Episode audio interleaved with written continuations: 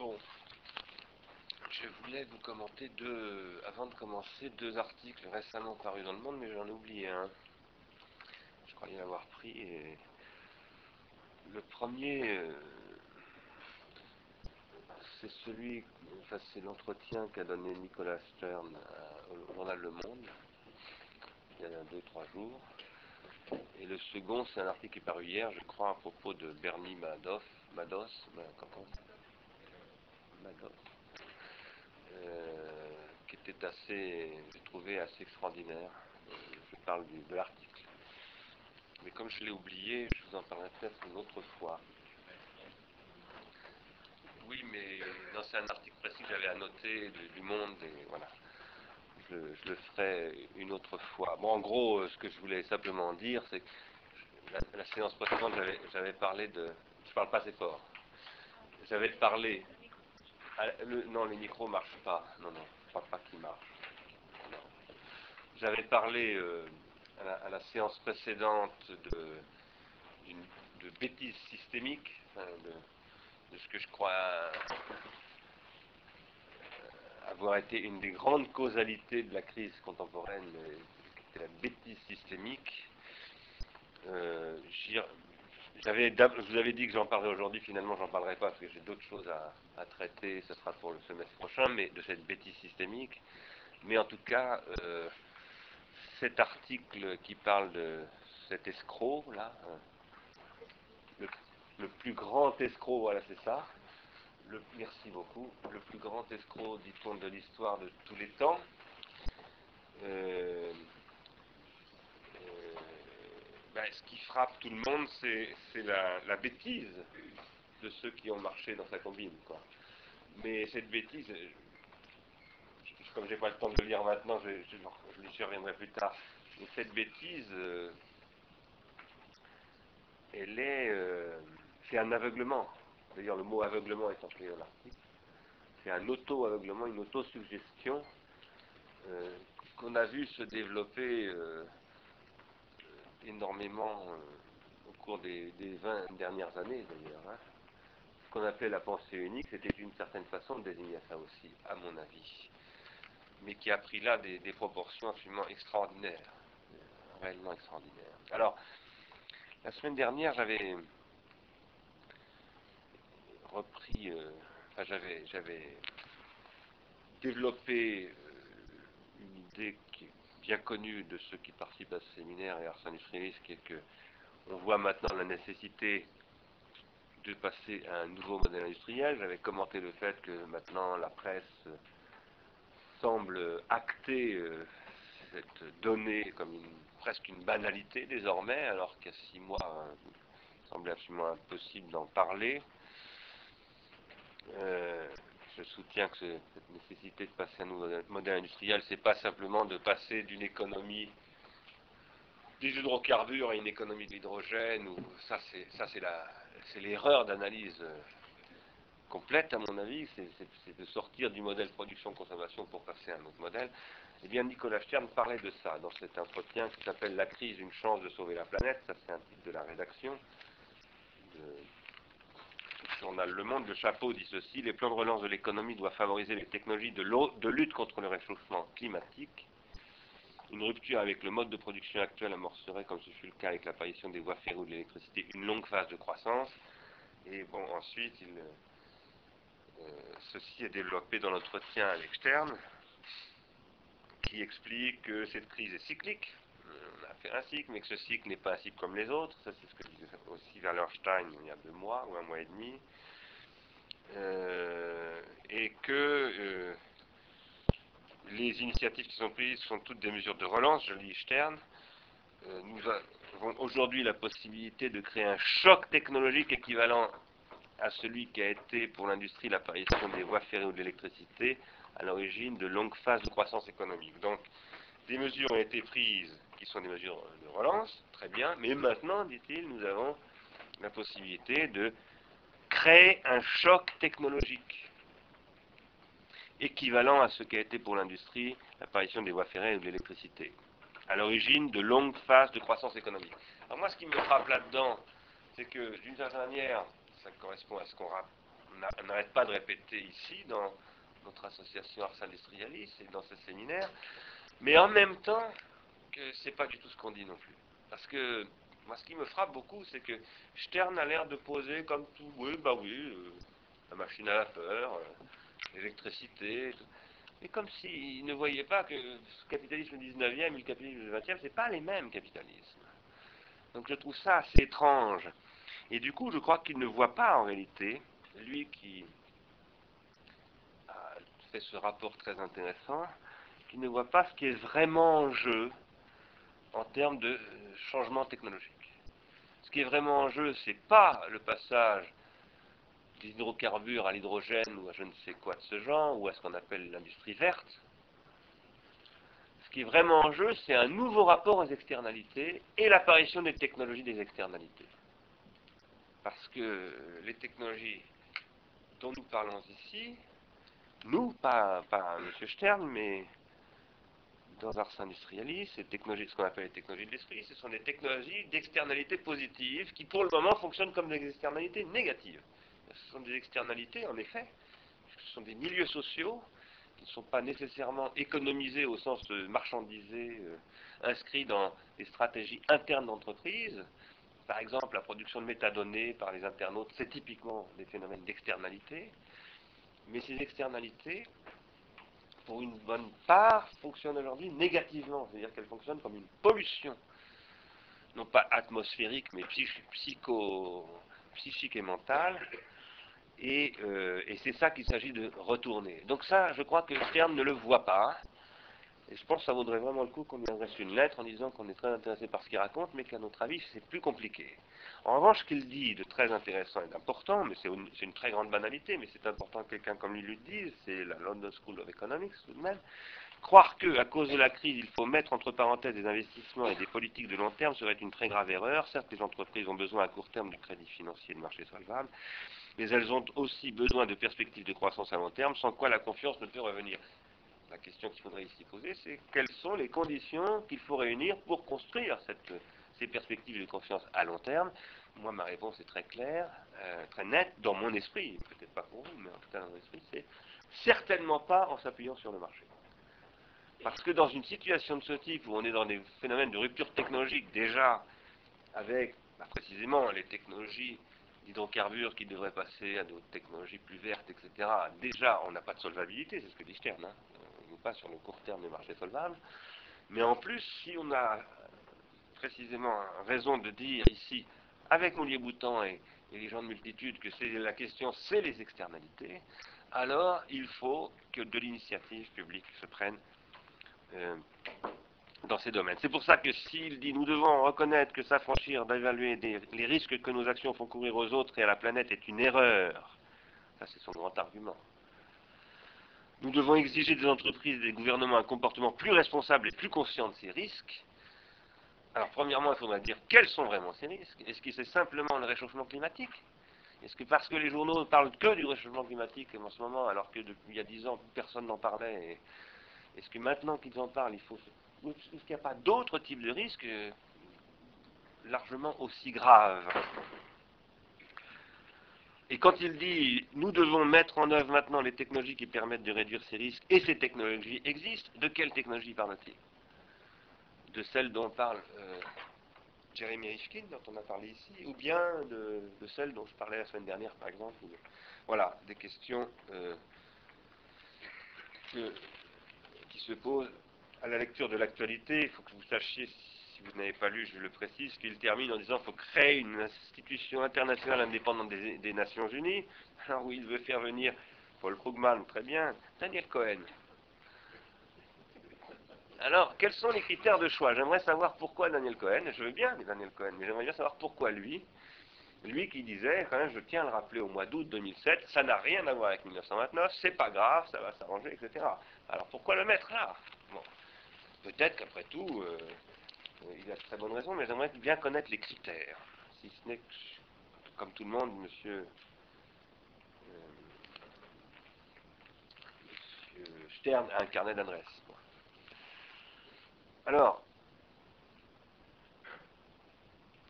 ce que j'avais dit la semaine dernière, par ailleurs, euh, que je je répétais ici sur la question des externalités, c'est que en matière d'externalités positives ou négatives, aujourd'hui, la grande nouveauté, à mon avis, qui, est en train de se jouer en ce moment même, c'est le, développement des technologies relationnelles, des technologies relationnelles numériques et de ce que j'appelle la société réticulaire, le capitalisme réticulaire, euh, l'automatisation qui se joue à travers ça, des processus de transindividuation,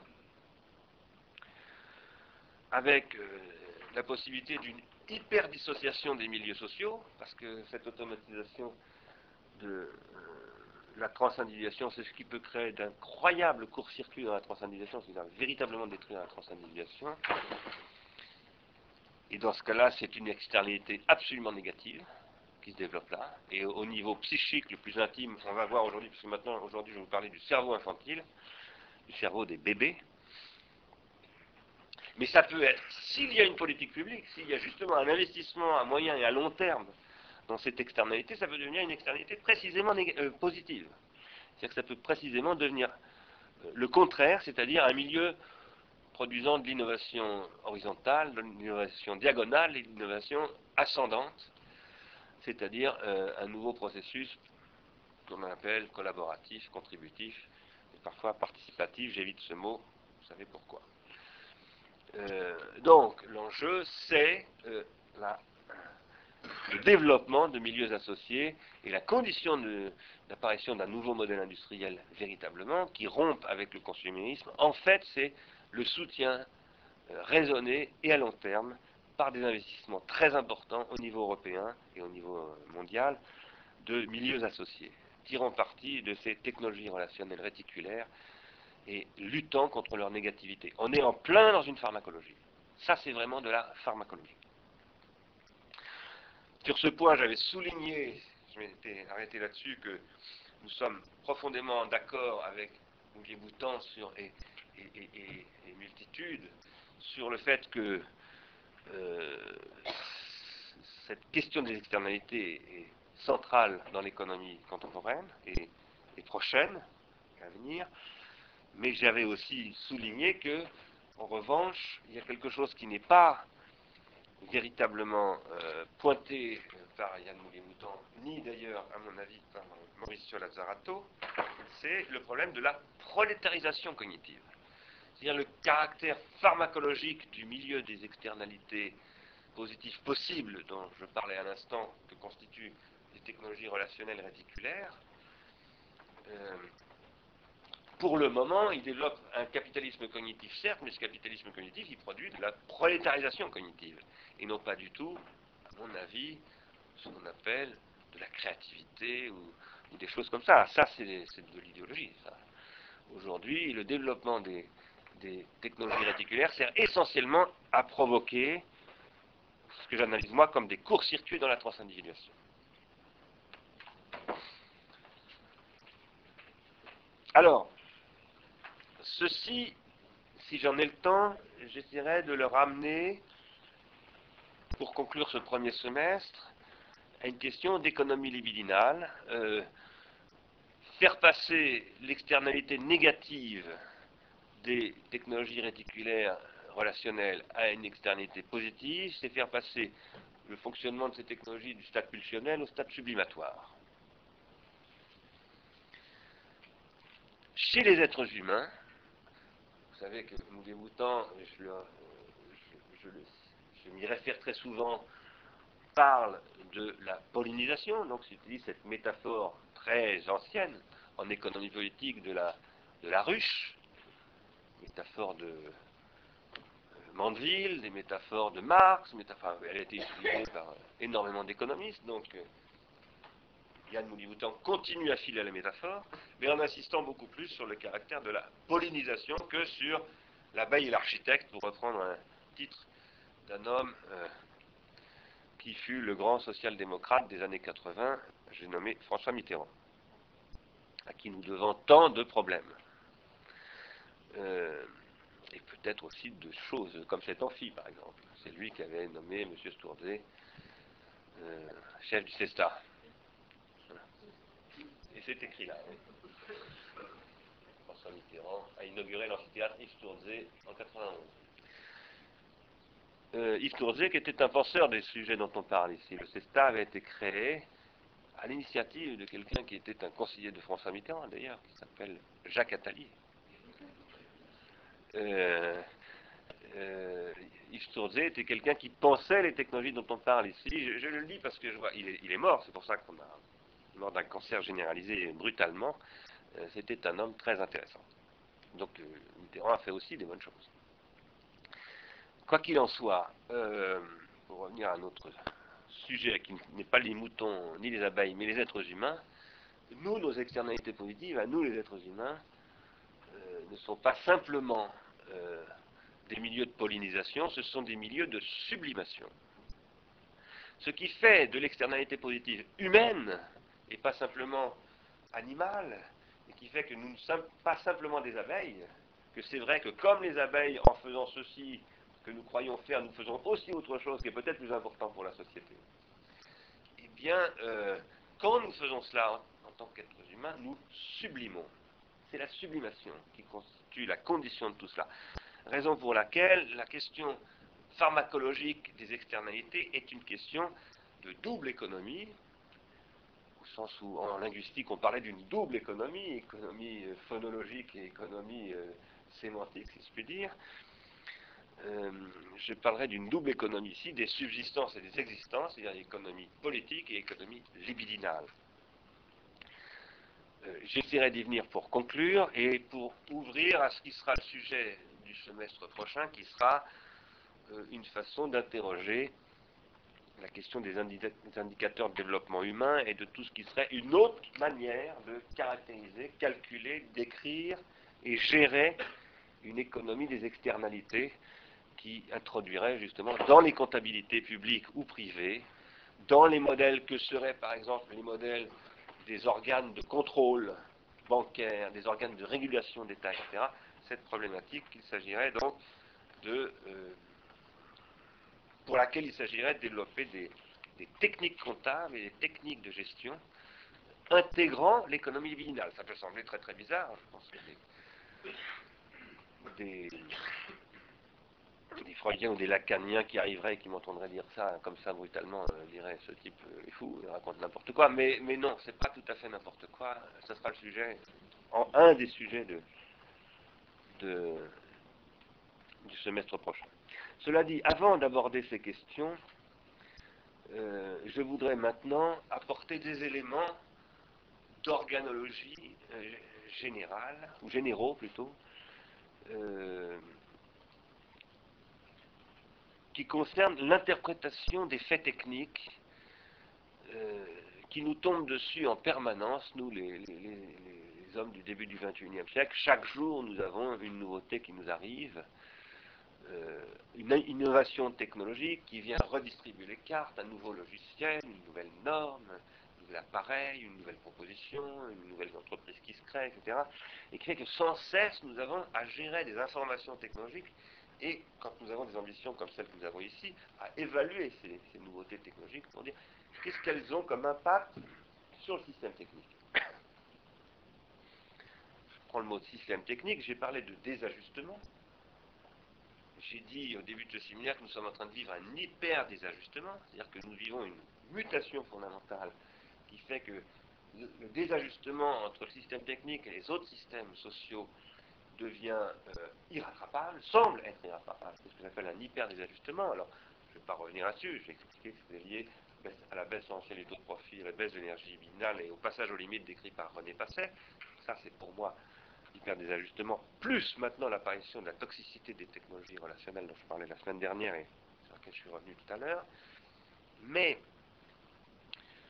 euh, ce désajustement qui est entre le système technique et, les autres systèmes sociaux, il est lié à une évolution du système technique, et cette évolution du système technique, elle était même elle-même liée à des faits techniques.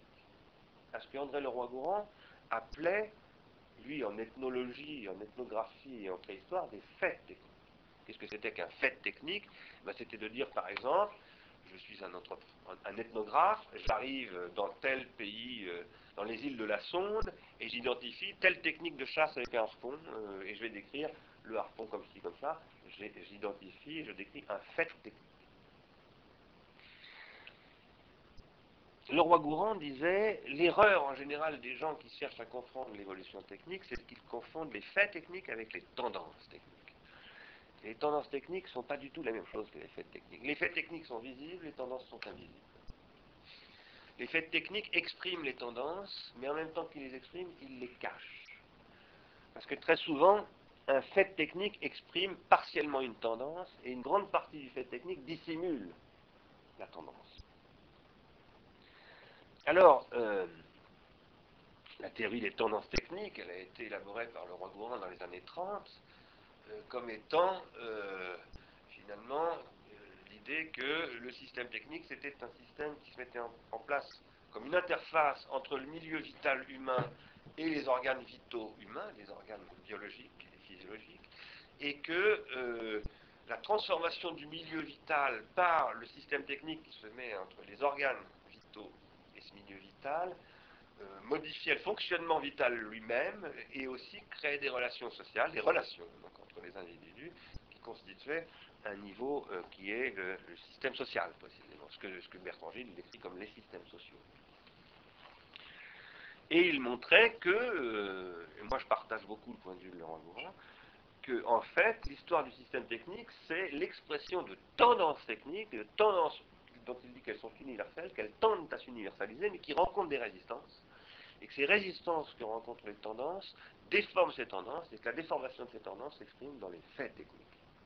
Donc lorsque le roi Gouan regarde un objet technique, par exemple, il essaye d'y voir une tendance diffractée, comme il dit, par un, un milieu sociotechnique qui la déforme et qui fait qu'elle ne s'exprime pas complètement. Quoi qu'il en soit, il existe des tendances techniques, et les faits techniques sont des expressions qui s'organisent en systèmes techniques. Ces systèmes techniques sont en fait des systèmes de pharmacas.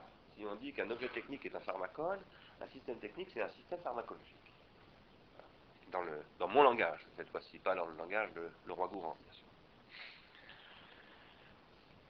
L'évolution du système technique, c'est ce qui tend à faciliter l'expression des tendances techniques euh, et, à faire que ces tendances techniques euh, puissent s'exprimer contre des contre-tendances. Parce que si elles ne s'expriment pas, ces tendances pleinement, c'est qu'il y a des contre-tendances. Qu'est-ce que sont ces contre-tendances? Eh bien, les contre-tendances, on les trouve dans ce que j'avais décrit l'année dernière, dans le séminaire du semestre précédent, comme le niveau 1 et le niveau 3 de l'organologie générale. Les tendances techniques et les faits techniques, on les trouve au niveau 2 de l'organologie générale au niveau des organas artificiels. Au niveau 1, je vous rappelle que les organes euh, psychosomatiques, la main, le foie, le cœur, le cerveau, la peau, enfin bref, tout le corps. Hein. tout le corps est constitué d'organes. Et ces organes, ils, supportent à la fois des fonctions de subsistance, des échanges thermiques, des acquisitions de calories, euh, etc., et des fonctions d'existence, pour le cas des êtres humains un appareil psychique appuyé sur un système nerveux central, ce n'est pas du tout la même chose, parce que souvent les, physicalistes, les, les, tentent à confondre système nerveux et, appareil psychique. C'est pas du tout la même chose, parce que l'appareil psychique, il est constitué par le symbolique, comme nous l'apprend Lacan. Alors que le système nerveux, ça n'est que l'appareil qui permet la construction du symbolique. Autrement dit, l'appareil psychique, il est toujours déjà plus que psychique. Ça, c'est ce que dit Gilbert Simonon. Il est déjà social. Il est noué, par exemple, c'est ce que dit Freud. Lorsque Freud dit l'enfant est dans une relation essentielle à sa mère, à son père, à travers le père et la mère au symbolique, ça c'est Lacan, il est déjà dans le niveau 3. Quoi qu'il en soit, il y a bien un niveau 1, le cerveau par exemple. Et le cerveau, si on crée des lésions, ça va empêcher le développement de l'appareil psychique. Et pour que le niveau 1 accède au niveau 3, il faut qu'il passe par le niveau 2, dont le langage fait d'ailleurs partie pour moi. Autrement dit, chez moi, le symbolique fait partie du niveau 2. Il ne se réduit pas au niveau 2, mais il fait partie du niveau 2 constitué par le niveau 2. Et par le niveau 3, le niveau 3 étant donc ce que Bertrand Gilles appelle les systèmes sociaux. Ce que moi j'appelle les organisations sociales. J'espère que j'aurai le temps euh, au semestre prochain de parler de Niklas Luhmann, qui est un des grands penseurs de cette question, penseur allemand. peu connu en France, y compris par moi d'ailleurs. Je vais vous donner un exemple de confusion, ce que c'est que la confusion. Alors, pardon, excusez-moi. Avant de dire ça, je veux dire que le système, le niveau 1 lutte contre le niveau 2, et le niveau 3 lutte aussi contre le niveau 2. Pourquoi? Ben, Le roi Gourand prend des exemples des, Indiens d'Alaska qui euh, résistent à l'adoption de techniques des Esquimaux. Pendant longtemps, ils ne veulent pas, ils n'adoptent pas des techniques de mobilité dans la neige des Esquimaux, parce que ce sont des Indiens nomades qui ne sont pas, des, sont pas des gens des neiges. Et l'adoption de ces techniques, quand on adopte une technique, on adopte beaucoup de choses avec la technique. On adopte des nouveaux artisans, on adopte à travers ça des nouveaux types d'échanges, et on transforme le système social. Et ce qu'explique explique le roi Gourand, comme Bertrand Tranchil d'ailleurs, c'est que les systèmes sociaux ne veulent pas changer. La règle d'un système social, c'est qu'il veut se maintenir. Il, veut se, il est conservateur par essence. C'est la technique qui va obliger le système social à changer sous la pression de ce que j'appellerais le niveau zéro. Non pas le niveau 1, le niveau 2 ou le niveau 3 de l'organisme général, mais le niveau zéro. Le niveau zéro, c'est le milieu naturel. Qu'est-ce qui va faire que tout à coup les Indiens d'Alaska vont adapter la raquette des Esquimaux, que pendant très longtemps ils refusent C'est qu'il va y avoir un phénomène de refroidissement climatique. Et que d'un seul coup, dans les montagnes rocheuses, eh bien, de la neige, il va y en avoir 8 mois par an. Donc ils vont être obligés de passer à cette mobilité-là. Et à ce moment-là, c'est le niveau zéro qui va créer une pression sur le niveau 1 et sur le niveau 3, qui va obliger le niveau 1 et le niveau 3 à adopter une pression externe au niveau 2. Pourquoi il y a une pression externe au niveau 2 C'est parce que autant on ne peut pas échanger son foie, maintenant on peut, son cœur, comme Jean-Luc Nancy. Euh, mais jusqu'à maintenant, on ne pouvait pas. On ne pouvait pas échanger son cœur et son foie. Et en principe, on ne pouvait pas changer de système social non plus, sauf à changer de, personnalité, de, nationalité. bon, en fait, on changeait de système social quand on était esclavagisé. Quand les Navarros vous capturaient chez les Sioux, je ne sais pas quoi, et vous embarquaient et vous obligeaient à vivre chez vous, chez eux. Ou quand euh, Little Big Man se retrouve, euh, petit bébé blanc, euh, finalement, enfant indien. Mais en principe, on n'adoptait jamais un autre système social, autrement que dans ces conditions-là. Maintenant, si. Maintenant, il y a de la mobilité, il y a énormément de... Ça a changé, mais c'est très récent.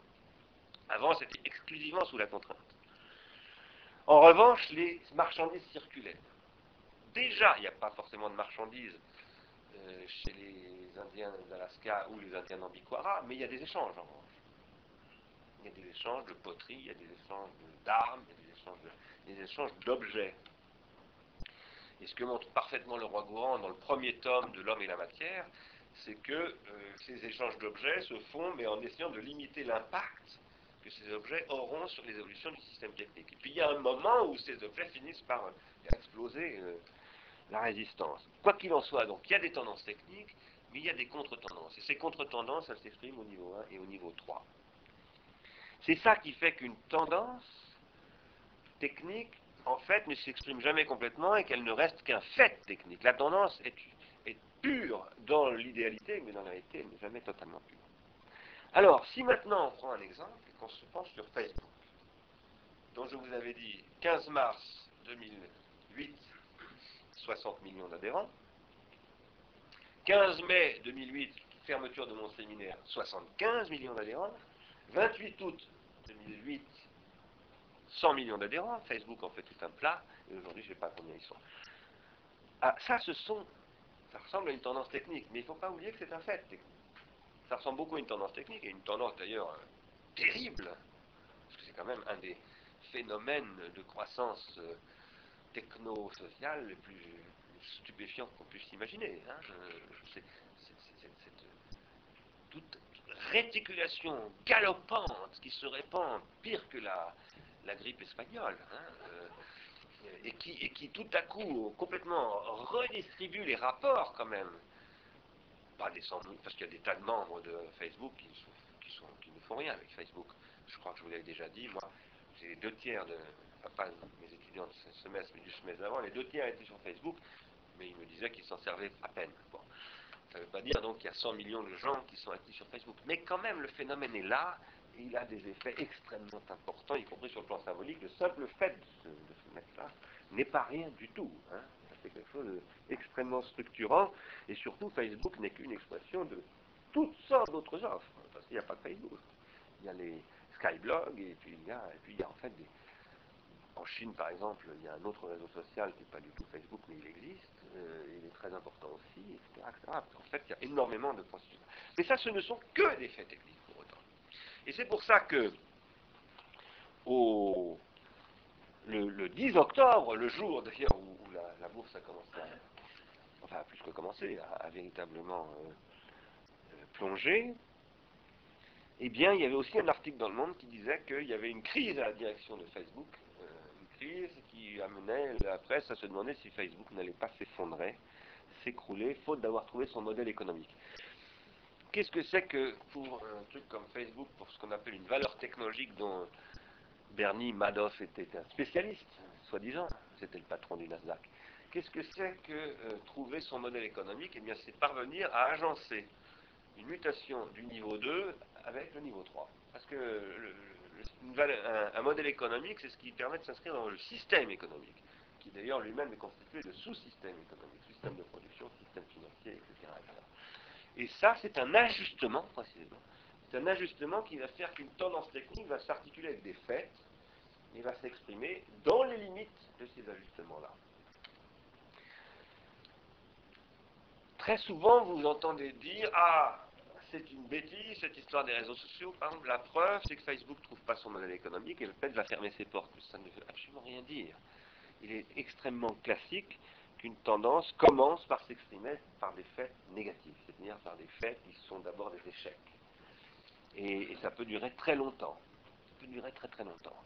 Et puis un jour, quand les choses sont mûres, les agencements s'opèrent, les ajustements se produisent, et à ce moment-là, la tendance se concrétise dans un fait qui devient pérenne et qui devient caractéristique du système technique dont on parle.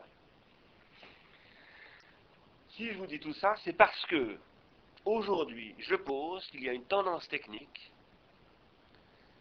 qui est aussi pharmacologique, qui est liée à une mutation organologique du niveau 2 et qui constitue, par ailleurs, pardonnez-moi parce que je suis bien conscient du fait que j'emboîte des concepts les uns dans les autres comme des poupées gigotes, j'en suis désolé, mais je ne peux pas faire autrement. C'est mon appareil conceptuel qui est comme ça.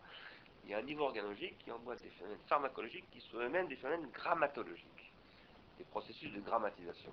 La thèse que j'avais lancée la semaine dernière, c'était que les réseaux sociaux euh, de type Facebook et toutes sortes d'autres formes, et plus généralement ce que j'appelle les technologies réticulaires relationnelles, expriment un nouveau stade une nouvelle tendance technique, qui est un nouveau stade dans la grammatisation, qui est la grammatisation des relations sociales en tant que telles, et qui sont aujourd'hui encapsulées dans des, dans des tendances techniques. Et là, je redis des choses que j'avais dit il y a six mois, au mois de mars, c'est que là, il y a un énorme danger de faire que le niveau 2, qui développe ces technologies relationnelles, court-circuite le niveau et même le niveau 1. Court-circuite le niveau 3 en faisant que tout à coup, ben, euh, par exemple, Facebook va gérer euh, des, relations soi-disant sociales et va en fait détruire vos relations sociales progressivement, va les, va les anéantir, éventuellement en ne produisant pas de sociabilité. À ce moment-là, c'est ce que j'appelais tout à l'heure de la dissociation et du court-circuit de la transformation. Là, on est dans un cas d'externalité négative. Ça, c'est le pharmacone s'exprimant comme externalité négative. En même temps, c'est la même technique, c'est le même processus de grammatisation, de mutation du système technique qui fait qu'on va pouvoir, au contraire, créer un nouvel agencement entre des réseaux existants et des réseaux sociaux. Il y en a en permanence. Depuis la préhistoire, il y a des réseaux sociaux nous sommes tous pris dans des réseaux sociaux et réticulés. Nous sommes des êtres réticulaires. Quand je dis, par exemple, dans mes travaux menés ailleurs, que nous sommes porteurs de rétention secondaire collective, que nous sommes pris dans des, processus rétentionnels et protentionnels qui nous surdéterminent sans qu'on en soit très conscient, c'est ce qu'on appelle la culture, tout simplement. Eh bien, ça, ce sont des réseaux, Ce sont des processus qui sont faits à travers des réseaux.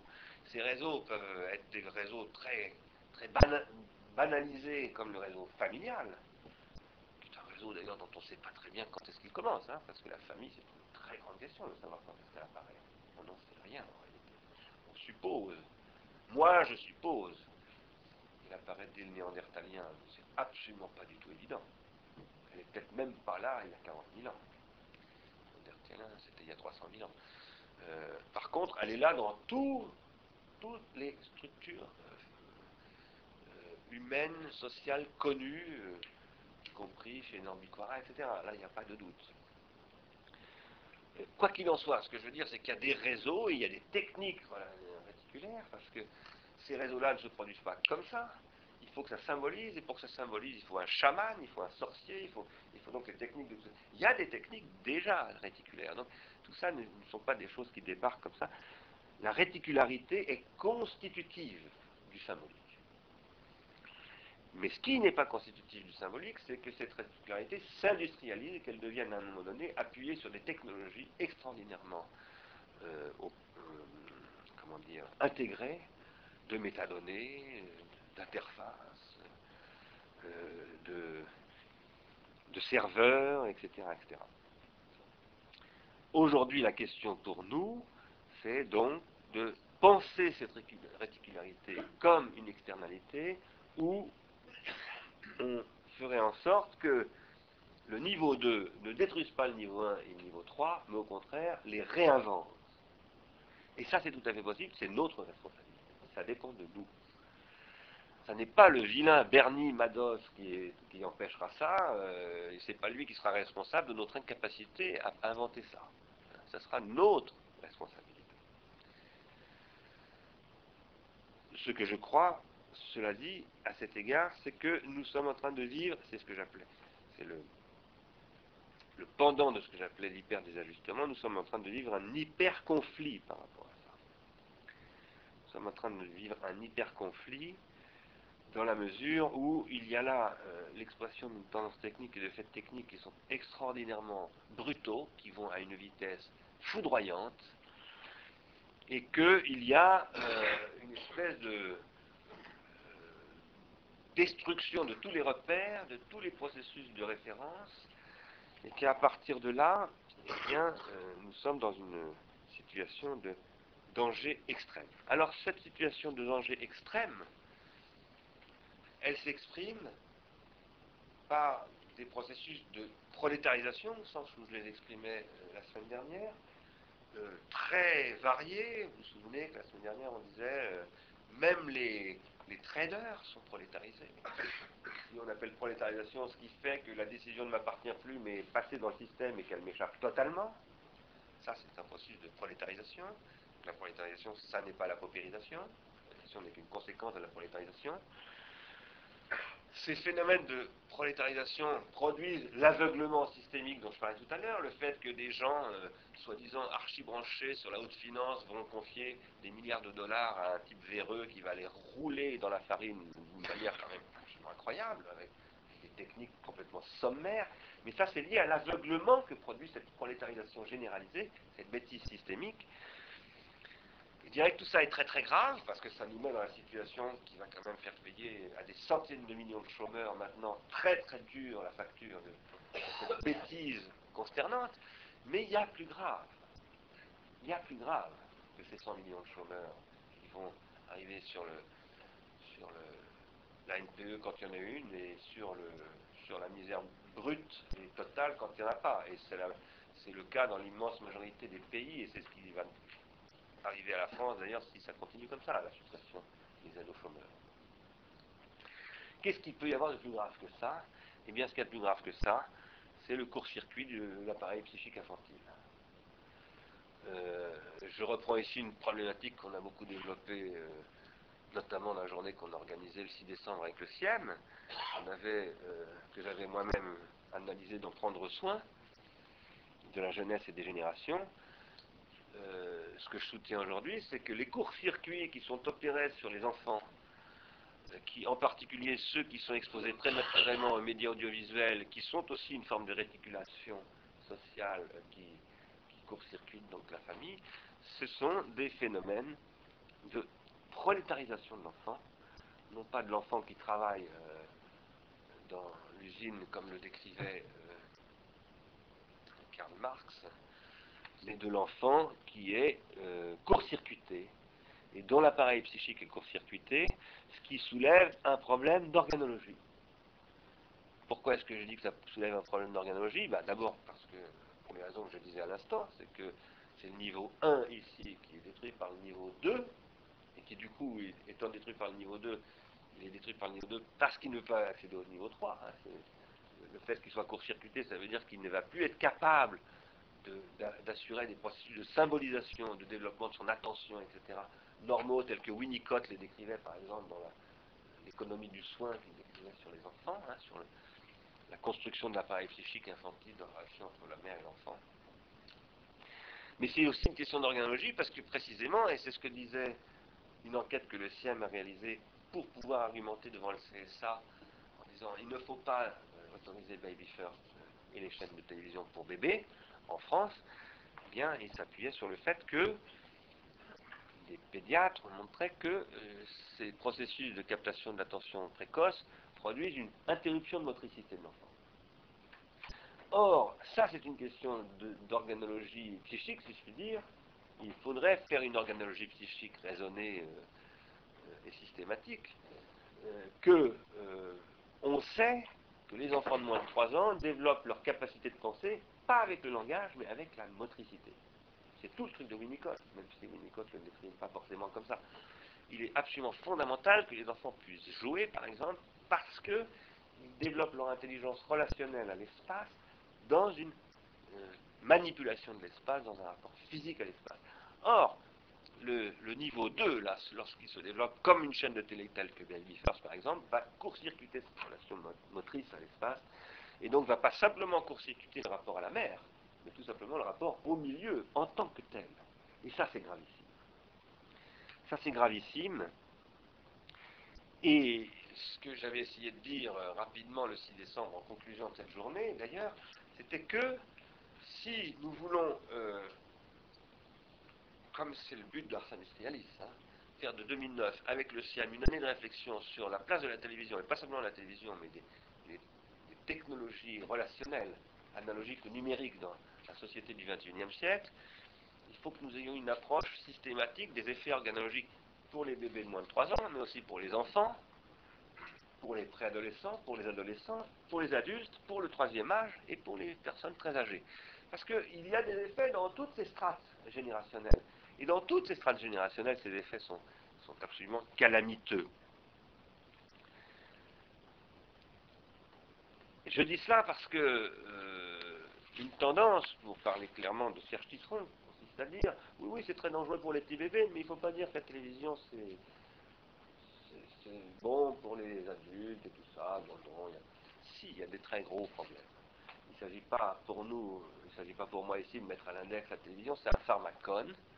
Comme tous les pharmacas, il est euh, transformable en un instrument de socialisation, j'en suis absolument convaincu.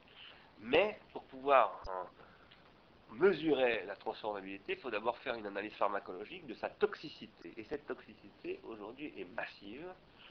Elle est d'ailleurs produite non pas par le pharmacone, mais par un agencement entre le pharmacone et le niveau 3, qui consiste au niveau 3 à utiliser le niveau 2 pour capter l'attention des consommateurs et les diriger vers euh, les objets de la spéculation capitaliste. Donc euh, tout ça est absolument euh, cohérent, sinon clair.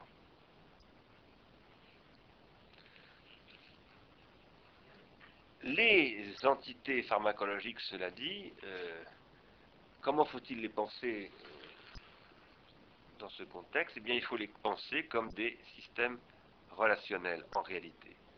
Tous les organes artificiels sont des organes relationnels. Ils créent des relations de toutes sortes de nature, mais il crée toujours des relations, éventuellement des relations avec d'autres objets techniques, qui eux-mêmes créent des relations avec des, relations avec des organisations sociales, avec des individus, etc. Dans certains cas, ces systèmes relationnels internes peuvent totalement court-circuiter les relations sociales et les relations. On est aujourd'hui à ce stade-là, où le système pharmacologique peut s'auto-générer, si je puis dire, quasiment, les grands fantasmes de Guide Runner, des réplicantes, etc. C'est ça, c'est comment à un moment donné on peut totalement asservir le niveau 3 et le niveau 1 au niveau 2. Mais il n'y a pas que ça, il n'y a pas que les réplicantes. Euh, euh, bah, le système subprime, à un moment donné, c'est le système qui se met à se développer de manière totalement euh, finalement incontrôlable parce qu'il est devenu euh, totalement, euh, purement pharmacologique. Purement pharmacologique, c'est-à-dire qu'il n'y a plus de thérapeutique. La thérapeutique, en quoi ça consiste Ça consiste en la production de bons agencements. Je reprends là, ça c'est le côté Deleuze qui m'intéresse beaucoup. Je reprends l'expression de Deleuze et Guattari, les agencements. Il s'agit de faire de bons agencements en thérapeutique. Et de bons agencements, qu'est-ce que c'est? C'est ce qui va savoir agencer au niveau 2, entre les différents types de pharmacas du niveau 2, des relations entre ces pharmacas qui vont être mises au service de relations à l'intérieur du niveau 3 et du niveau 1. Et en particulier pour le niveau 1 et le niveau 3 communiquent. Ça, c'est ce que nous devons essayer de faire ici. Ce que j'appelle une économie générale, qui serait à la fois une économie politique et une économie libidinale, c'est ce qui serait faire ça une économie générale et une pharmacologie, c'est ce qui doit savoir faire ça. Qu'est-ce qui fait que on a renoncé à ça? Car depuis 30 euh, ans, on a renoncé à ça. Eh bien, c'est que, je le crois, à un moment donné, compte tenu d'une vitesse extraordinaire, c'est un sujet, la vitesse, dont je parlerai dans deux jours, je vous le signale, au Grand Palais, puisqu'il y a un colloque qui est organisé au Grand Palais sur la vitesse. Compte tenu de la vitesse de développement des pharmacas, mais aussi compte tenu la révolution conservatrice qui va être portée par euh, Thatcher et Reagan, et qui vont dire précisément ça va tellement vite ce niveau 2 que l'État n'est plus capable de suivre. L'État, c'est-à-dire le niveau 3, que le niveau 3 est organisé. A toujours à un moment donné, parce que j'appelle un processus d'individuation référence, qui dit, bah, à un moment donné, le niveau 3, c'est l'Église, par exemple. À un autre moment donné, avec Gilles c'est l'État. C'est l'État laïque. Euh, aujourd'hui, on nous dit c'est l'OMC, ou on nous dit euh, non, c'est pas l'OMC, c'est la mafia. C'est-à-dire qu'il n'y a plus de niveau 3. Parce que quand même, la mafiosisation du capitalisme, là, on la voit en ce moment à un point incroyable. Bon, et c'est pas simplement la, Troïka, comme disait un article du Monde hier aussi, euh, arrêtée par les polices espagnoles euh, dans une île, je ne sais plus laquelle, Minorque? Majorque.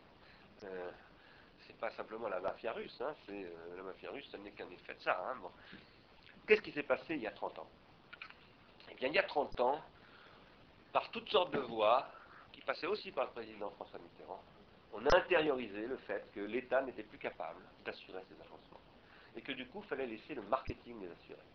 Qu'il était beaucoup plus efficace de faire en sorte que le marché, qui est aussi une organisation sociale, bien entendu, hein, c'est pas une organisation technique le marché, que le marché pilota complètement le développement de la pharmacologie et de la thérapeutique. Et c'est ça qui a généralisé les processus de prolétarisation. Parce que, évidemment, euh, à partir de là, on a dit qu'il faut libéraliser la télévision, libéraliser voulant dire privatiser. Euh, il faut faire en sorte que l'information, la, culture, toutes ces choses-là censées développer par les médias soient financées par la publicité, donc soumises au marketing. Et euh, dès lors, eh bien, est apparu, se sont réunies les conditions de ce que j'appelle l'hyperdésajustement. C'est à partir de là qu'a été rendu possible, non pas un simple désajustement, le désajustement étant ce que Bertrand Gilles décrit comme ce qui se produit au XIXe siècle, et ça c'est ce que l'État moderne doit gérer en permanence, hein. c'est la transformation constante du système technique et la nécessité d'inventer de nouvelles structures sociales qui vont tirer parti de ces structures techniques sans se les laisser, euh, sans se les laisser imposer hein, par leur propre logique. C'est ce qu'on appelle, euh, moi j'aime bien ce mot, hein, excusez-moi, le progrès social. Je n'ai pas honte de parler de progrès. Euh, après, il y a des une vision téléologique du progrès qui, elles, sont, tout à fait problématiques, ça, c'est évident, mais le progrès, c'est une bonne chose. Je, crois au progrès, je pense qu'on peut faire en sorte que les gens mangent tous à leur faim sur la planète, que tous les enfants soient éduqués, qu'ils aient le droit d'avoir des égouts, l'eau courante, etc. Je crois absolument à ça. Donc le progrès n'est pas du tout une idée ringarde, du tout, du tout. Euh, eh bien, euh, aujourd'hui, euh, on n'y croit plus du tout parce que on a, finalement totalement abandonné au marketing euh, le, problème de l'ajustement, ce qui a finalement engendré le processus de désajustement, la crise terrible dans laquelle nous sommes aujourd'hui, l'absence de visibilité à long terme, l'absence de volonté politique, l'absence de capacité pour les industriels d'avoir des plans, J'étais la semaine dernière en Allemagne, euh, au pays de Daimler, Benz, etc. J'ai discuté avec des, Allemands qui sont. Euh, L'Allemagne est confrontée à un très très gros problème. Hein. D'ailleurs, soit dit en passant, l'Allemagne c'est quand même le pays où les Verts ont fait leur percée politique les premiers, où ils sont extrêmement puissants. en même temps, c'est le plus grand pays automobile du monde. Euh, il y a un débat interne en Allemagne en ce moment extrêmement compliqué sur, sur ce qui est en train de. Est-ce que Mercedes-Benz va connaître le, le sort de Ford, etc. Moi, je ne crois pas ça d'ailleurs, mais euh, en tout cas, il y a une très très grande discussion industrielle et il n'y a pas de stratégie industrielle. Il n'y a pas d'imaginaire industriel. C'est-à-dire qu'on a abandonné, ce qui n'était pas du tout le cas il y a encore une trentaine d'années. Il y avait des tas de gens qui avaient des visions de l'avenir industriel, mais on a abandonné totalement ça. Moi d'ailleurs, j'ai fait mon premier séminaire ici, euh, pas dans cette salle, mais sur ce site, soutenu par le Centre de prospective et d'évaluation du ministère de la Recherche, qui essayait encore de développer des stratégies industrielles. C'était Thierry Baudin, en l'occurrence, qui le dirigeait. Ce processus qui s'est mis en place il y a une trentaine d'années de renoncement à la puissance publique, à la, régulation, et au fait que l'ajustement soit porté par des stratégies à long terme, euh, menant des thérapeutiques, euh, prenant en charge cette ces, mutations pharmacologiques, ces nouvelles molécules, comme je l'ai appelé la semaine dernière, eh bien c'est ce qu'on a appelé, en le rationalisant, la postmodernité. C'est ça le postmoderne. C'est ce qui, à un moment donné, dit, bah, c'est un fait maintenant qu'il n'y a plus, la fin des grands récits, euh, c'est la fin de ce discours sur le progrès, c'est la fin de, de la, possibilité pour une puissance publique, quelle qu'elle soit, de, mener un programme, de dire, euh, voilà, on vous propose telle politique, on a telle volonté. Et ça a été l'intériorisation, la postmodernité, de ce renoncement à faire que le niveau 3 et le niveau 1 ne se rédigent pas au niveau 2 par l'intermédiaire du marketing. Autrement dit, vous avez bien compris que je ne suis pas du tout un postmoderne et que, euh, que je pense qu'il est temps maintenant de, de tirer les conséquences non pas pour mettre à la poubelle tout ce qui s'est dit sur la postmodernité, à commencer par Jean-François Lyotard, qui est quelqu'un, je manque jamais de le rappeler, que j'estime beaucoup, à qui je dois énormément, mais parce que, bon, bah, il y a eu cette époque, mais aujourd'hui, il faut passer à autre chose. alors, passer à autre chose, est-ce que ça veut dire aller vers la modernité réflexive de Ulrich Beck aller vers l'autre modernité de Anthony Giddens, ça n'est pas non plus ce que je crois. Mais en revanche, ce que je crois, c'est qu'il va bien falloir en finir par discuter avec eux. Parce que même si euh, je ne crois pas que l'autre modernité et la modernité réflexive soient des réponses à ce que je dis, au moins ces discours qui remontent à il y a 20 ans d'ailleurs, hein, euh, même plus, euh, ont posé le problème, ont posé ces problèmes. Peut-être pas exactement à mon avis comme il faudrait les poser, mais par exemple la société du risque de Beck pose des problèmes aussi, des problèmes de pharmacologie. Et donc il va bien falloir les revisiter. Mais surtout, il va falloir réinterpréter tout ce qui a précédé la rupture dans laquelle nous sommes. Rupture qui, à mon avis, rend évident ce que je viens de dire. Vous allez bien entendu ne pas du tout être d'accord avec moi et me contredire. Je vais bientôt m'arrêter pour que ce soit possible. Mais, euh, en tout état de cause, cette rupture rend caduque tout un ensemble de choses. il va falloir faire le bilan de cette caducité. On est bien obligé de le faire. Et il va falloir remonter loin dans l'histoire, à mon avis même jusqu'au XVIe siècle. Euh, il va falloir complètement revisiter justement toute l'histoire de l'économie politique, euh, Marx évidemment, une partie de la psychanalyse aussi, etc., etc., pour réévaluer la possibilité précisément de faire une nouvelle économie euh, politique et libidinale, et inséparablement politique et libidinale, constituant comme une nouvelle thérapeutique, ce que j'appelle aussi une nouvelle critique de l'économie politique, ce sera le sujet de la conférence que je ferai le 15 janvier ici. Alors, je voudrais dire encore quelques mots euh, euh, pour conclure. Je prends encore dix minutes si vous le permettez. Je me disais un jour, d'abord je voudrais vous dire un changement comportemental chez moi. Depuis que entre euh, la, maintenant le fait que tout le monde s'accorde à dire que le changement climatique est une réalité inéluctable, qu'il faut l'intégrer que euh, les ressources pétrolières sont en train de s'épuiser, que la toxicité se généralise, plus les subprimes, plus ce qui s'est passé depuis le mois d'octobre, tout à coup je me suis aperçu, sans l'avoir vraiment bien réfléchi, que que quand je me rase le matin, je remplis beaucoup moins mon lavabo avec de l'eau, que je me rase à l'eau froide, et, j'intériorise des réflexes comme ça, euh, un peu idiot parce qu'en même temps je fais ça et je laisse couler mon bain. Donc c'est complètement, c'est pas du tout rationnel, mais ce sont des, ce sont des effets, ce qui prouve que ça a beaucoup d'effets quand même, ce qui se passe dans le, dans le, milieu autour de nous, ce sont des effets quasi inconscients sur moi qui font que je modifie petit à petit à la marge, mais un peu mes comportements. Et que, par exemple, une fois, euh, quelqu'un qui était dans cette salle, d'ailleurs, m'a dit Ah, mais vous venez en automobile, en regardant d'un air comme ça. Vous prenez... C'est vrai, je viens en voiture. Je, je, je l'avoue, je viens en voiture. Pourtant, j'ai pas très loin à faire, etc. Mais j'ai pas le temps de faire autrement, euh, en l'occurrence. Bon, je vais pas me justifier de ça. Mais ce que je veux vous dire, c'est que lorsque je, tout à coup je me suis aperçu que je remplissais pas mon lavabo d'eau et que je mettais pas d'eau chaude, etc., je me suis dit, mais qu'est-ce que je fais là? Et d'un seul coup, je me suis dit, j'économise. Économiser, le sous-titre de mon séminaire, d'ailleurs l'année dernière, j'avais appelé mon séminaire en sous-titre Économiser signifie prendre soin. Hein. ça voulait dire faire attention, ça voulait dire faire attention de ne pas gaspiller de l'eau, de ne pas gaspiller de, l'énergie. Bref, de ne pas gaspiller, tout simplement. Économiser veut dire ne pas gaspiller. Ça veut d'abord dire ça. Moi qui ai eu une vie un peu dans le monde agricole à une époque, d'ailleurs, je, une famille un peu, belle famille un peu dans le monde agricole, je sais à quel point on fait attention à ne pas gaspiller. Vous savez bien que dans les fermes, on ne va pas acheter ses, épluchures de patates dans le lit d'ordures. De toute façon, on n'a pas de lit d'ordures, mais on met ça euh, dans un truc à compost, etc. Ça se fait peut-être beaucoup moins maintenant avec euh, l'agriculture industrielle, mais ce que je veux dire, c'est que c'est quand même un réflexe fondamental de la paysannerie et du monde agricole. Hein. Euh, et bah, on garde peut-être plus épluchures, mais on réfléchit beaucoup. Par exemple, la paille, on la ramasse, et on n'en fait pas n'importe quoi. On réfléchit.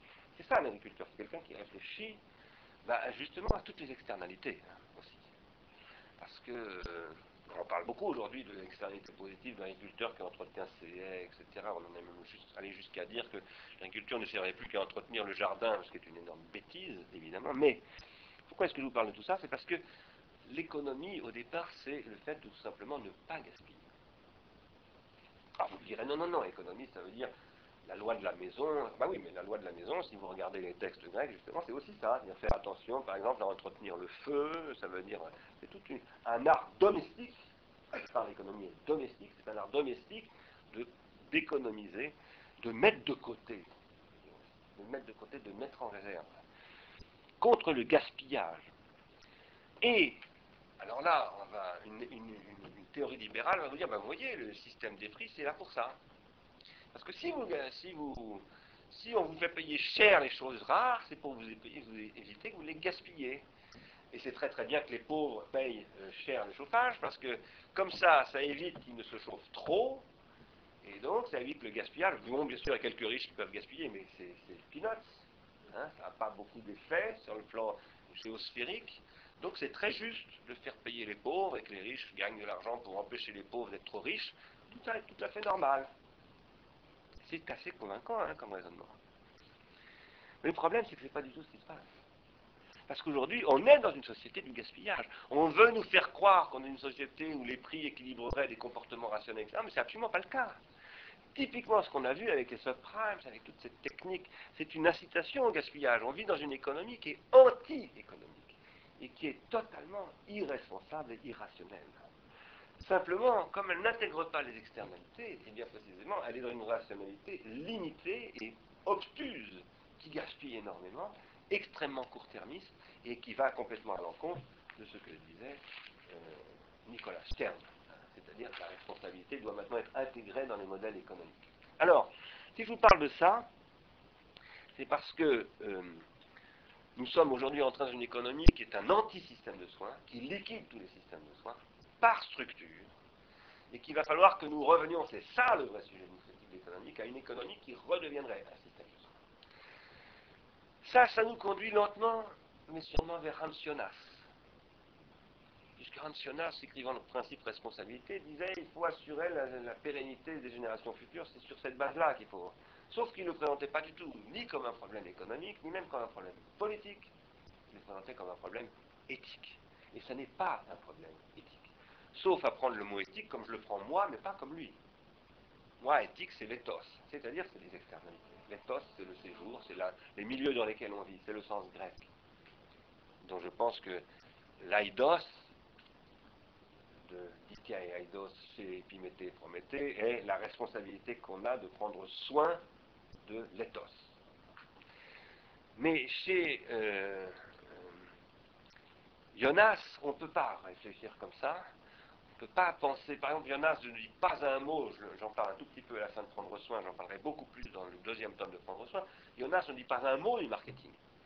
Il s'en prend à la mauvaise conscience occidentale en disant Vous, les vilains occidentaux, qui massacraient par avance l'avenir des générations futures occidentales et mondiales, il nous prend sur un plan éthique, moral, parce que parfois il parle de morale, en en s'en prenant à Kant et en disant qu'il faut changer l'éthique kantienne, etc.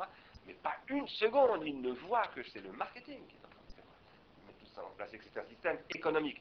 Pourquoi? C'est parce que Jonas est un élève de Heidegger.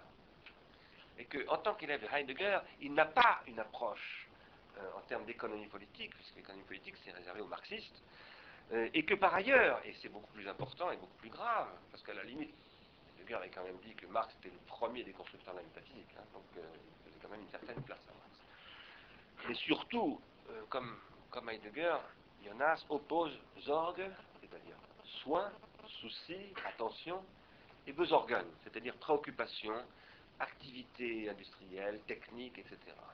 Pourquoi est-ce qu'il les oppose? Eh bien parce qu'il considère que la zorgue, c'est l'objet de la différence ontologique, et cette différence ontologique est sur un tout autre plan que le besorgun, qui est le plan des choses subsistantes et existantes. La différence ontologique, c'est ce que j'appelle le plan des consistances. Mais Heidegger oppose ces deux choses-là. Et comme il les oppose, en aucun cas, chez Heidegger, on ne peut penser la zorgue à partir de la technique. En aucun cas, on ne peut donner au pharmacone une possibilité de se renverser en externalité positive d'une façon inéluctable dimension qu'est le pharmacone, ou chez Heidegger le besorgun, est le perfalon, c'est-à-dire c'est la déchéance. C'est ce qui nous condamne à tomber. C'est intrinsèquement négatif. Ça n'a aucune positivité possible. J'avais analysé dans le premier tome de la technique et le temps, paragraphe, les, paragraphes 75 à 80 de Sein Insight, où Heidegger explique pourquoi on ne pourra jamais rien faire du besoin. Et Jonas a intériorisé ça, il ne le dit évidemment pas, mais si je vous en parle, c'est pour une raison très précise, cette fois-ci sur le plan économique, car c'est l'économie mon sujet. C'est parce qu'à partir du moment où on dit que le zorg, la zorgue ne peut pas se penser à partir du besoin, alors on dit que le court terme et le long terme, c'est la même chose, c'est la calculabilité, et que on ne peut pas penser à long terme, parce qu'un long terme est toujours déjà un court terme. C'est ce que m'avait répondu Jacques Derrida d'une certaine manière dans Échographie de la télévision d'ailleurs, d'une certaine manière. Et je ne suis pas d'accord avec Derrida là-dessus, je pense que Derrida sur ce plan était trop heideggerien. Qu'est-ce que dirait Heidegger sur la question du long terme en économie? Il dirait c'est de la calculabilité, c'est comme le court terme, ça ne change rien, c'est le calculable. Eh bien moi je dis que c'est faux. Calculer à long terme, c'est pas la même chose que calculer à court terme. Ça ne se joue pas du tout, parce que calculer n'est pas un problème d'arithmétique ici, c'est un problème d'économie. Donc on ne calcule pas simplement avec des nombres, on calcule avec des hommes, avec des matières, avec des externalités négatives et positives, avec des enfants, avec des générations. Et il faut bien calculer. Si on veut être responsable vis-à-vis des générations de dans, dans 30, 40 ou 50 ans, il faut bien qu'on fasse des calculs par rapport à l'infini. Parce que l'objet de la zorgue, c'est l'infini. La différence ontologique, c'est l'infini. C'est ce que moi j'appelle l'objet du désir. Mais l'objet du désir, on est toujours obligé de composer avec sa calculabilité on est toujours obligé de calculer. Pour ça, quand on se marie, parfois on fait des contrats de mariage. Moi, je suis contre. Mais je, pense qu'il euh, y a des familles où on dit Oh, attention, ils s'aiment peut-être, mais on va faire un contrat de mariage. Il faut veiller au grain. Pour les mômes. Donc, ceux qui se marient ne peuvent qu'infinitiser leur amour, s'ils se marient par amour, ce qui arrive encore, j'espère. Mais, mais les beaux-parents et la belle famille veillent au grain en disant Oui, oui, d'accord, aimez-vous à l'infini, mais nous, on fait un contrat de mariage. Et on calcule. Euh, eh bien ça, c'est ce qui ne permet pas de penser une conception heideggerienne du temps. Et l'enjeu de la technique et le temps, de ce que j'ai écrit sous le titre de la technique et le temps, et de ce que j'essaie aujourd'hui de rapporter maintenant à la psychanalyse, parce que maintenant c'est Freud, mon interlocuteur, c'est plus Heidegger, c'est de rapporter ces questions à une économie libidinale qui permettrait de penser le long terme dans un rapport au désir. C'est-à-dire de penser le long terme comme une question de la symbolisation et pas simplement de la capitalisation. Sachant que lorsque je dis il faut bien calculer par rapport au désir, ça veut dire que je ne suis pas un anticapitaliste à tout coup. Je pense que l'anticapitalisme primaire, c'est aussi débile que l'anticommunisme primaire, par exemple. Je voulais vous dire une chose de plus, mais je vais m'arrêter là parce que je voudrais qu'on ait le temps de discuter. Euh, je voulais vous dire une chose de plus, mais j'ouvrirai mon séminaire donc la prochaine fois là-dessus, sur le fait que le capitalisme est un système de production de protension. Une des grandes difficultés qu'il y a à parler de cette crise financière intelligemment aujourd'hui, c'est que les gens disent Ah, bah du coup, le capitalisme c'est de l'arnaque, la finance c'est de l'arnaque, le crédit c'est de l'arnaque. Non, c'est pas de l'arnaque. Les Égyptiens anticipaient déjà, avaient déjà des prétentions, déjà mettre en réserve, c'est capitaliser. Hein. La mise en réserve, c'est une capitalisation. Même le paysan capitalise. Hein. L'accumulation primitive, c'est ce qu'on appelle l'accumulation primitive. Après, ça sera fine. Pour pouvoir gérer les changements sociaux à très long terme, obligé d'investir à long terme. On est obligé de déléguer des responsabilités, de faire des délégations de services publics, tout ce qu'on veut. On est obligé de créer des règles on développe une super calculabilité, ça donne des systèmes de crédit très compliqués, et à un moment donné, ça peut donner des subprimes. Et ça, c'est la pharmacologie financière. Quoi qu'il en soit, le crédit, c'est de la protension. Produire du crédit, c'est produire des protensions. Il faut que ces protensions soient aussi positives que possible. Mais euh, vous avez bien compris que les sujets prochain semestre, ce sera comme en agence Heidegger, Husserl, Freud, etc., pour produire des systèmes protentionnels avec une économie euh, des externalités qui et une pharmacologie des, technologies relationnelles qui, rendent possible finalement ce nouveau modèle industriel dont je vous parle tout le temps. Voilà, je m'arrête là, merci de votre attention et on a pas loin d'une heure pour discuter. Je peux vous les donner. Il faut que je sorte mon agenda, mais je vais vous les donner.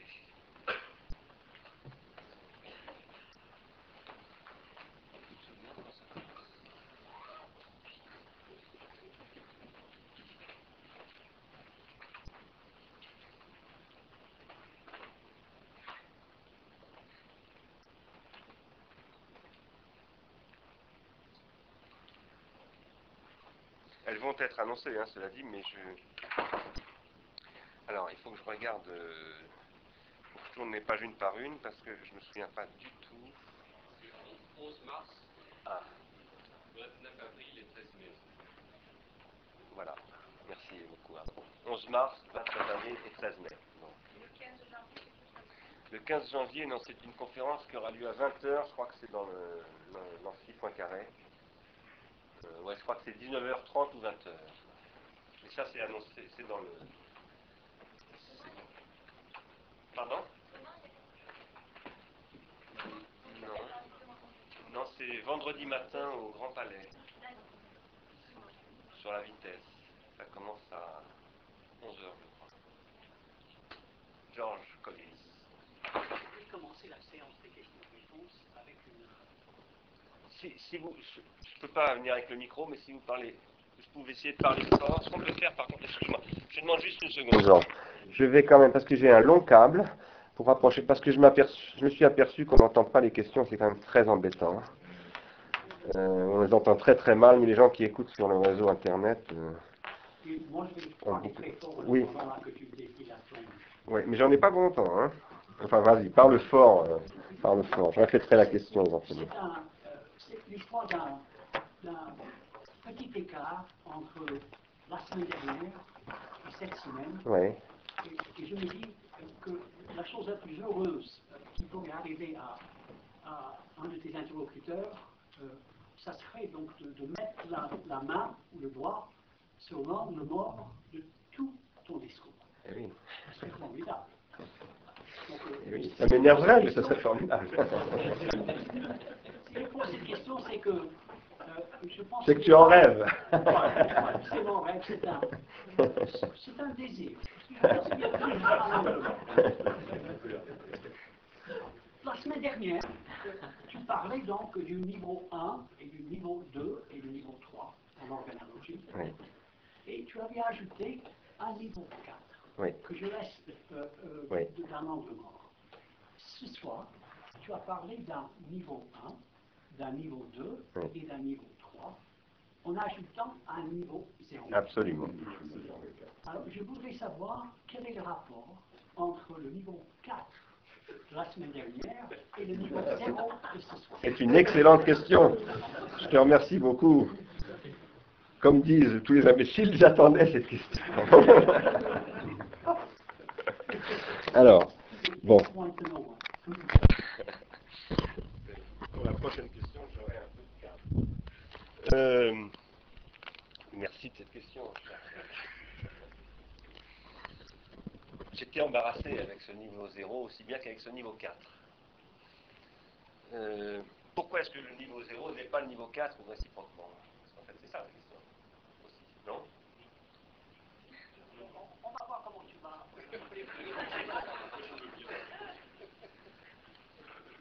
le niveau 0 et le niveau 4 pourraient avoir tendance à se rejoindre dans mon, dans mon hypothèse actuelle. Je, découvre ces questions en même temps que je vous les, que je vous les livre. hein. Enfin, je les découvre, je les découvre pas vraiment. C'est la première fois que j'essaie de les théoriser un petit peu, donc je me risque comme ça un peu à découvert, mais c'est ce que c'est la façon dont je travaille dans ce séminaire en règle générale. hein. Euh, on parle d'externalité. Dès lors qu'on parle d'externalité, on parle de milieu. Il est évident que dans le, le milieu, les, les organas, l'organologie ne parle pas des milieux. Les milieux ne sont pas des organes. Ça peut être des organismes.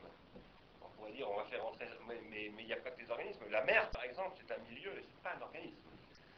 Donc il n'y a pas de raison que la mer entre dans l'organologie, sauf en tant que milieu d'un niveau qui est niveau 1, c'est pour ça que j'appelle le niveau 0.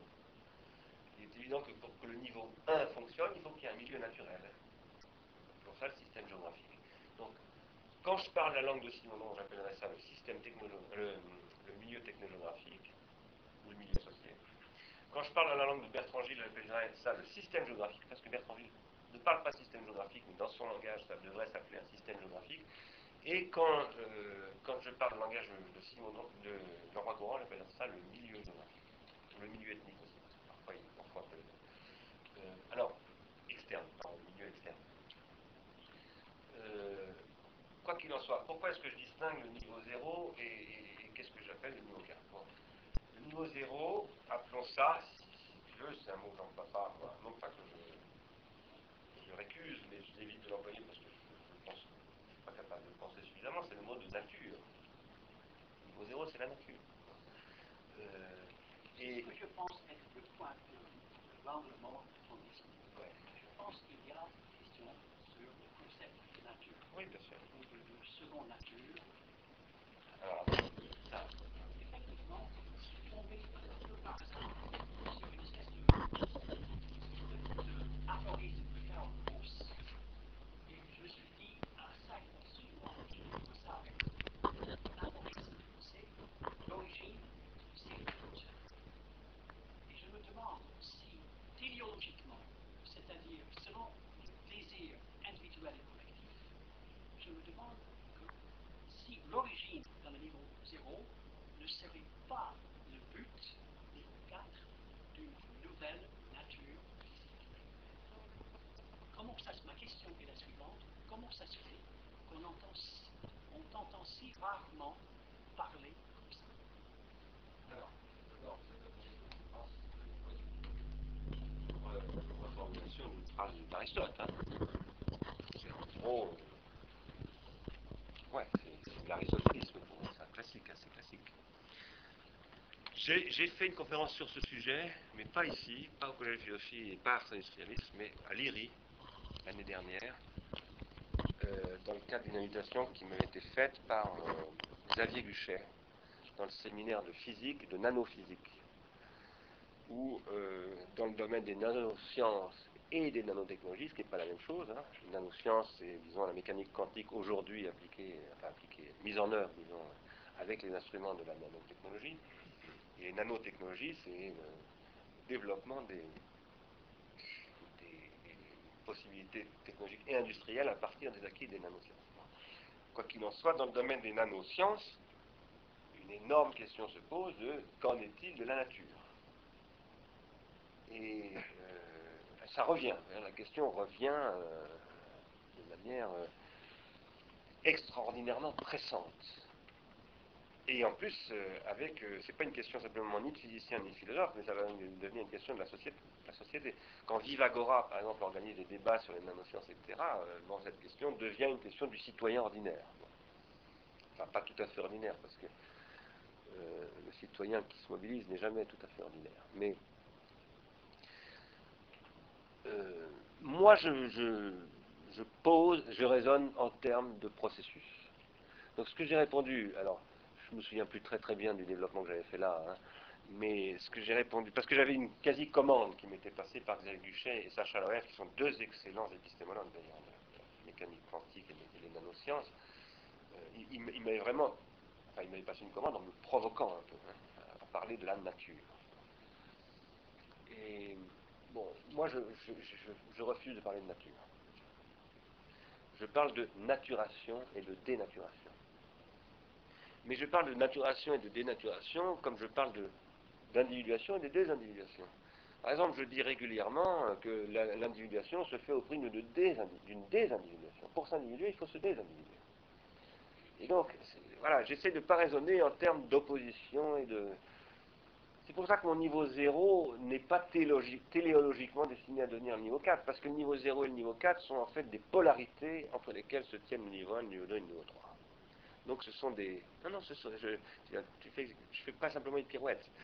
Euh, C'est-à-dire que, le, de toute façon, tous ces trucs-là sont des idéalités. Hein. Ce sont des idéalités. C'est-à-dire que tu ne peux, jamais couper le niveau 1 du niveau 2 en réalité. Jamais. Tu peux jamais couper le niveau 2 du niveau 3, etc., etc. Même quand on dit, comme je le disais, il y a une tendance, ce sont des tendances que je décris, ce ne sont pas des faits. C'est très important pour comprendre ce que je raconte. Euh, quand je dis le niveau 2 absorbe le niveau 3, ça veut dire le niveau 2 tend à absorber le niveau 3, et cette tendance devient hégémonique. Mais il reste toujours du niveau 3. Nous le sommes, nous en sommes la preuve, ici même. Et le simple fait qu'on puisse dire, par exemple, il y a du niveau 2 qui absorbe le niveau 3, ça prouve qu'il y a encore du niveau 3 qui résiste à cette absorption. Donc voilà. En revanche, euh, il y a bien euh, une question qui se pose ici de reconstitu reconstitution de conditions de ce que j'appelle des équilibres métastables. Je pense que tu connais, et tu la connais même très bien, la préface que j'ai faite au, à l'individuation psychocollective de Simonon, puisque tu l'as traduite en anglais, et dans cette préface, j'essaie de montrer que, contrairement à ce que croient beaucoup de gens qui lisent trop vite Rousseau, et encore plus Simondon, il n'y a pas d'équilibre chez Rousseau. Euh, L'équilibre est un concept limite, tout comme d'ailleurs le mythe de Perséphone est un concept limite chez, Platon. Euh, et la, grande invention philosophique et scientifique fondamentale de Simonon, c'est d'avoir dit qu'il faut substituer à la commotion d'équilibre, classique, ce qui met énormément Platon, euh, euh, Rousseau dans l'embarras, parce que Rousseau essaye de penser quelque chose pour lequel il n'y a pas de concept scientifique qui permette de le penser. Il lui faudrait le concept de métastabilité, pour essayer de penser ce qu'il essaye de penser, à savoir la question de l'épiptique, etc.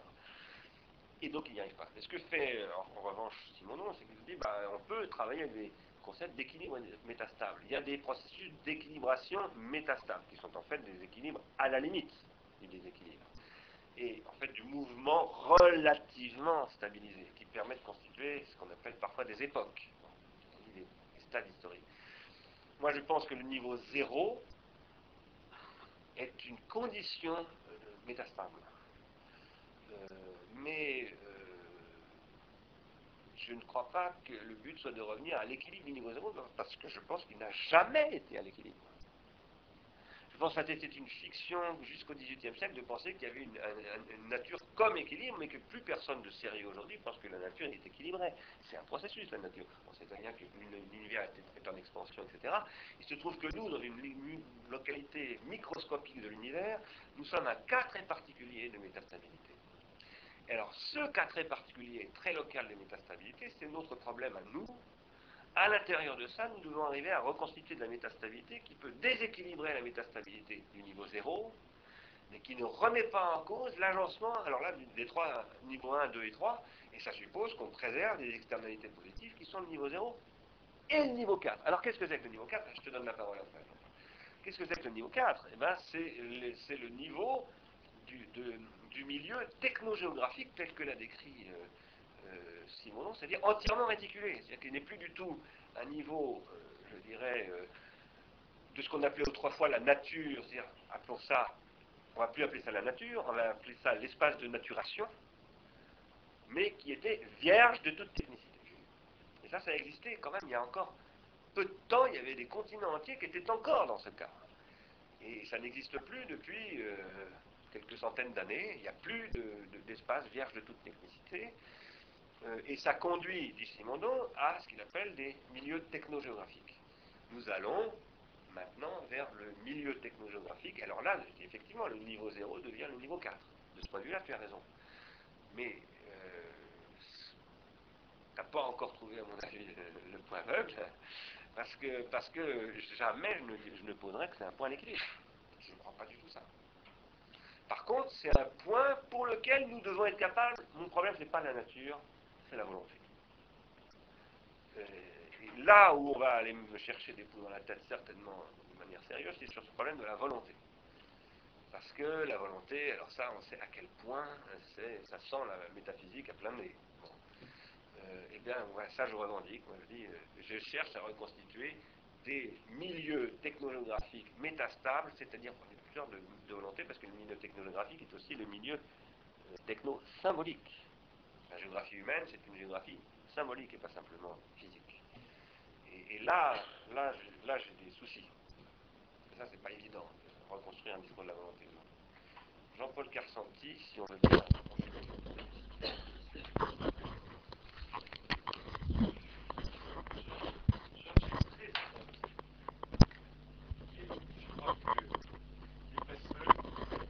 En tout cas, s'il n'avait pas posé la question qu'il a posée, je l'aurais posée.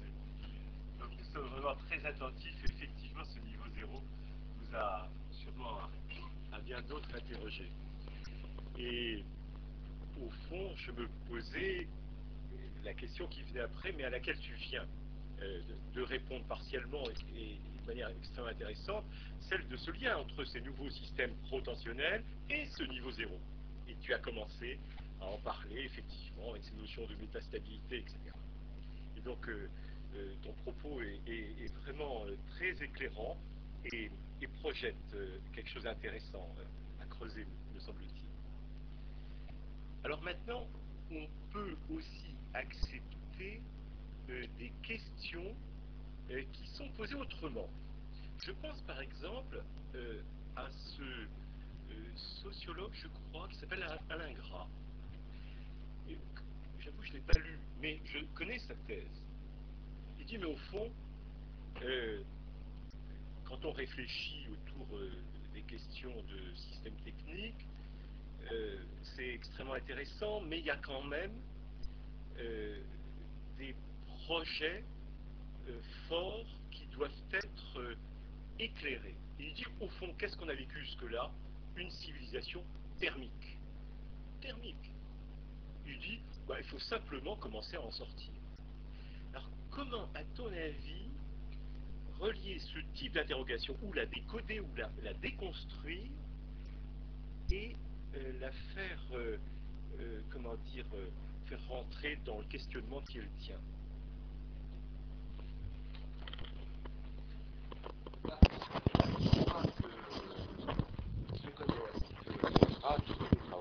très intéressants. Il a travaillé sur l'aéronautique, par exemple. Il a fait des choses vraiment de très grande valeur. Mais là, ça ne me convainc pas vraiment parce que je suis d'accord en même temps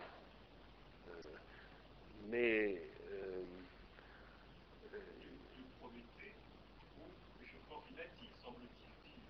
c'est-à-dire, c'est-à-dire. Le vol du feu euh, a, ouvert une civilisation thermique qui nous conduit au fond à agir de manière totalement irrationnelle. Oui, mais alors, d'accord. Mais le thermique chez les, Grecs, c'est le feu, c'est pas le thermique, c'est le désir. C'est le désir c'est l'incontrôlable. C'est le pharmacologique, parce que, bon, je, voulais le faire l'année dernière, puis je ne l'ai pas fait, parce que je fais pas beaucoup de séances, donc, mais il y a des textes extraordinaires sur le feu, chez les Grecs, comme, c'est le pharmacone. C'est-à-dire qu'on pourrait, euh, bon, euh, quand euh, c'est Vernon, c'est toujours Vernon qui, sort ces machins-là, on voit comment le, feu. Bah, alors, qui est, par exemple, Estia Déesse de l'économie, hein déesse du foyer, donc de la domesticité, donc de l'économie. Parce que l'économie, chez les Grecs, c'est l'espace privé. Donc c'est ce qui n'est pas public. L'économie, c'est ce qui ne concerne pas la cité, c'est le non politique, euh, bref, c'est ce qui est bon pour les femmes et les esclaves. Hein. Et, qu'est-ce que fait Estia, qui est néanmoins une déesse, bien que femme? euh, c'est une déesse très très importante. Bon, parce qu'il y a deux grandes déesses, il y a deux grandes euh, divinités, je veux dire, chez les Grecs du, social, si je puis dire, c'est Hermès et Estia il y a un texte de Vernon là-dessus qui s'appelle comme ça Hermès et Estia, je crois, euh, et qui sont euh, Hermès c'est le dieu de l'espace public et Estia c'est la déesse de l'espace privé. Estia, que fait-elle? Elle entretient le feu. Estia veut dire en grec c'est un nom commun aussi, comme tous les noms des dieux sont tous des noms communs. Estia ça veut dire foyer, au sens à la fois de l'âtre, c'est-à-dire de l'endroit où on fait brûler euh, du bois, du foyer familial, etc. Et elle économise le feu. Mais qu'est-ce que veut dire économiser le feu? Ça veut dire éviter qu'il ne mette le feu à la maison. Parce que, parce que le feu, euh, le premier danger, c'est qu'il risque de mettre le feu. Et donc, et, alors, ce feu-là, c'est aussi, dans d'autres textes, le feu qui tient le ventre de Pandora. Elle a chaud au cul, comme dit l'autre. Hein.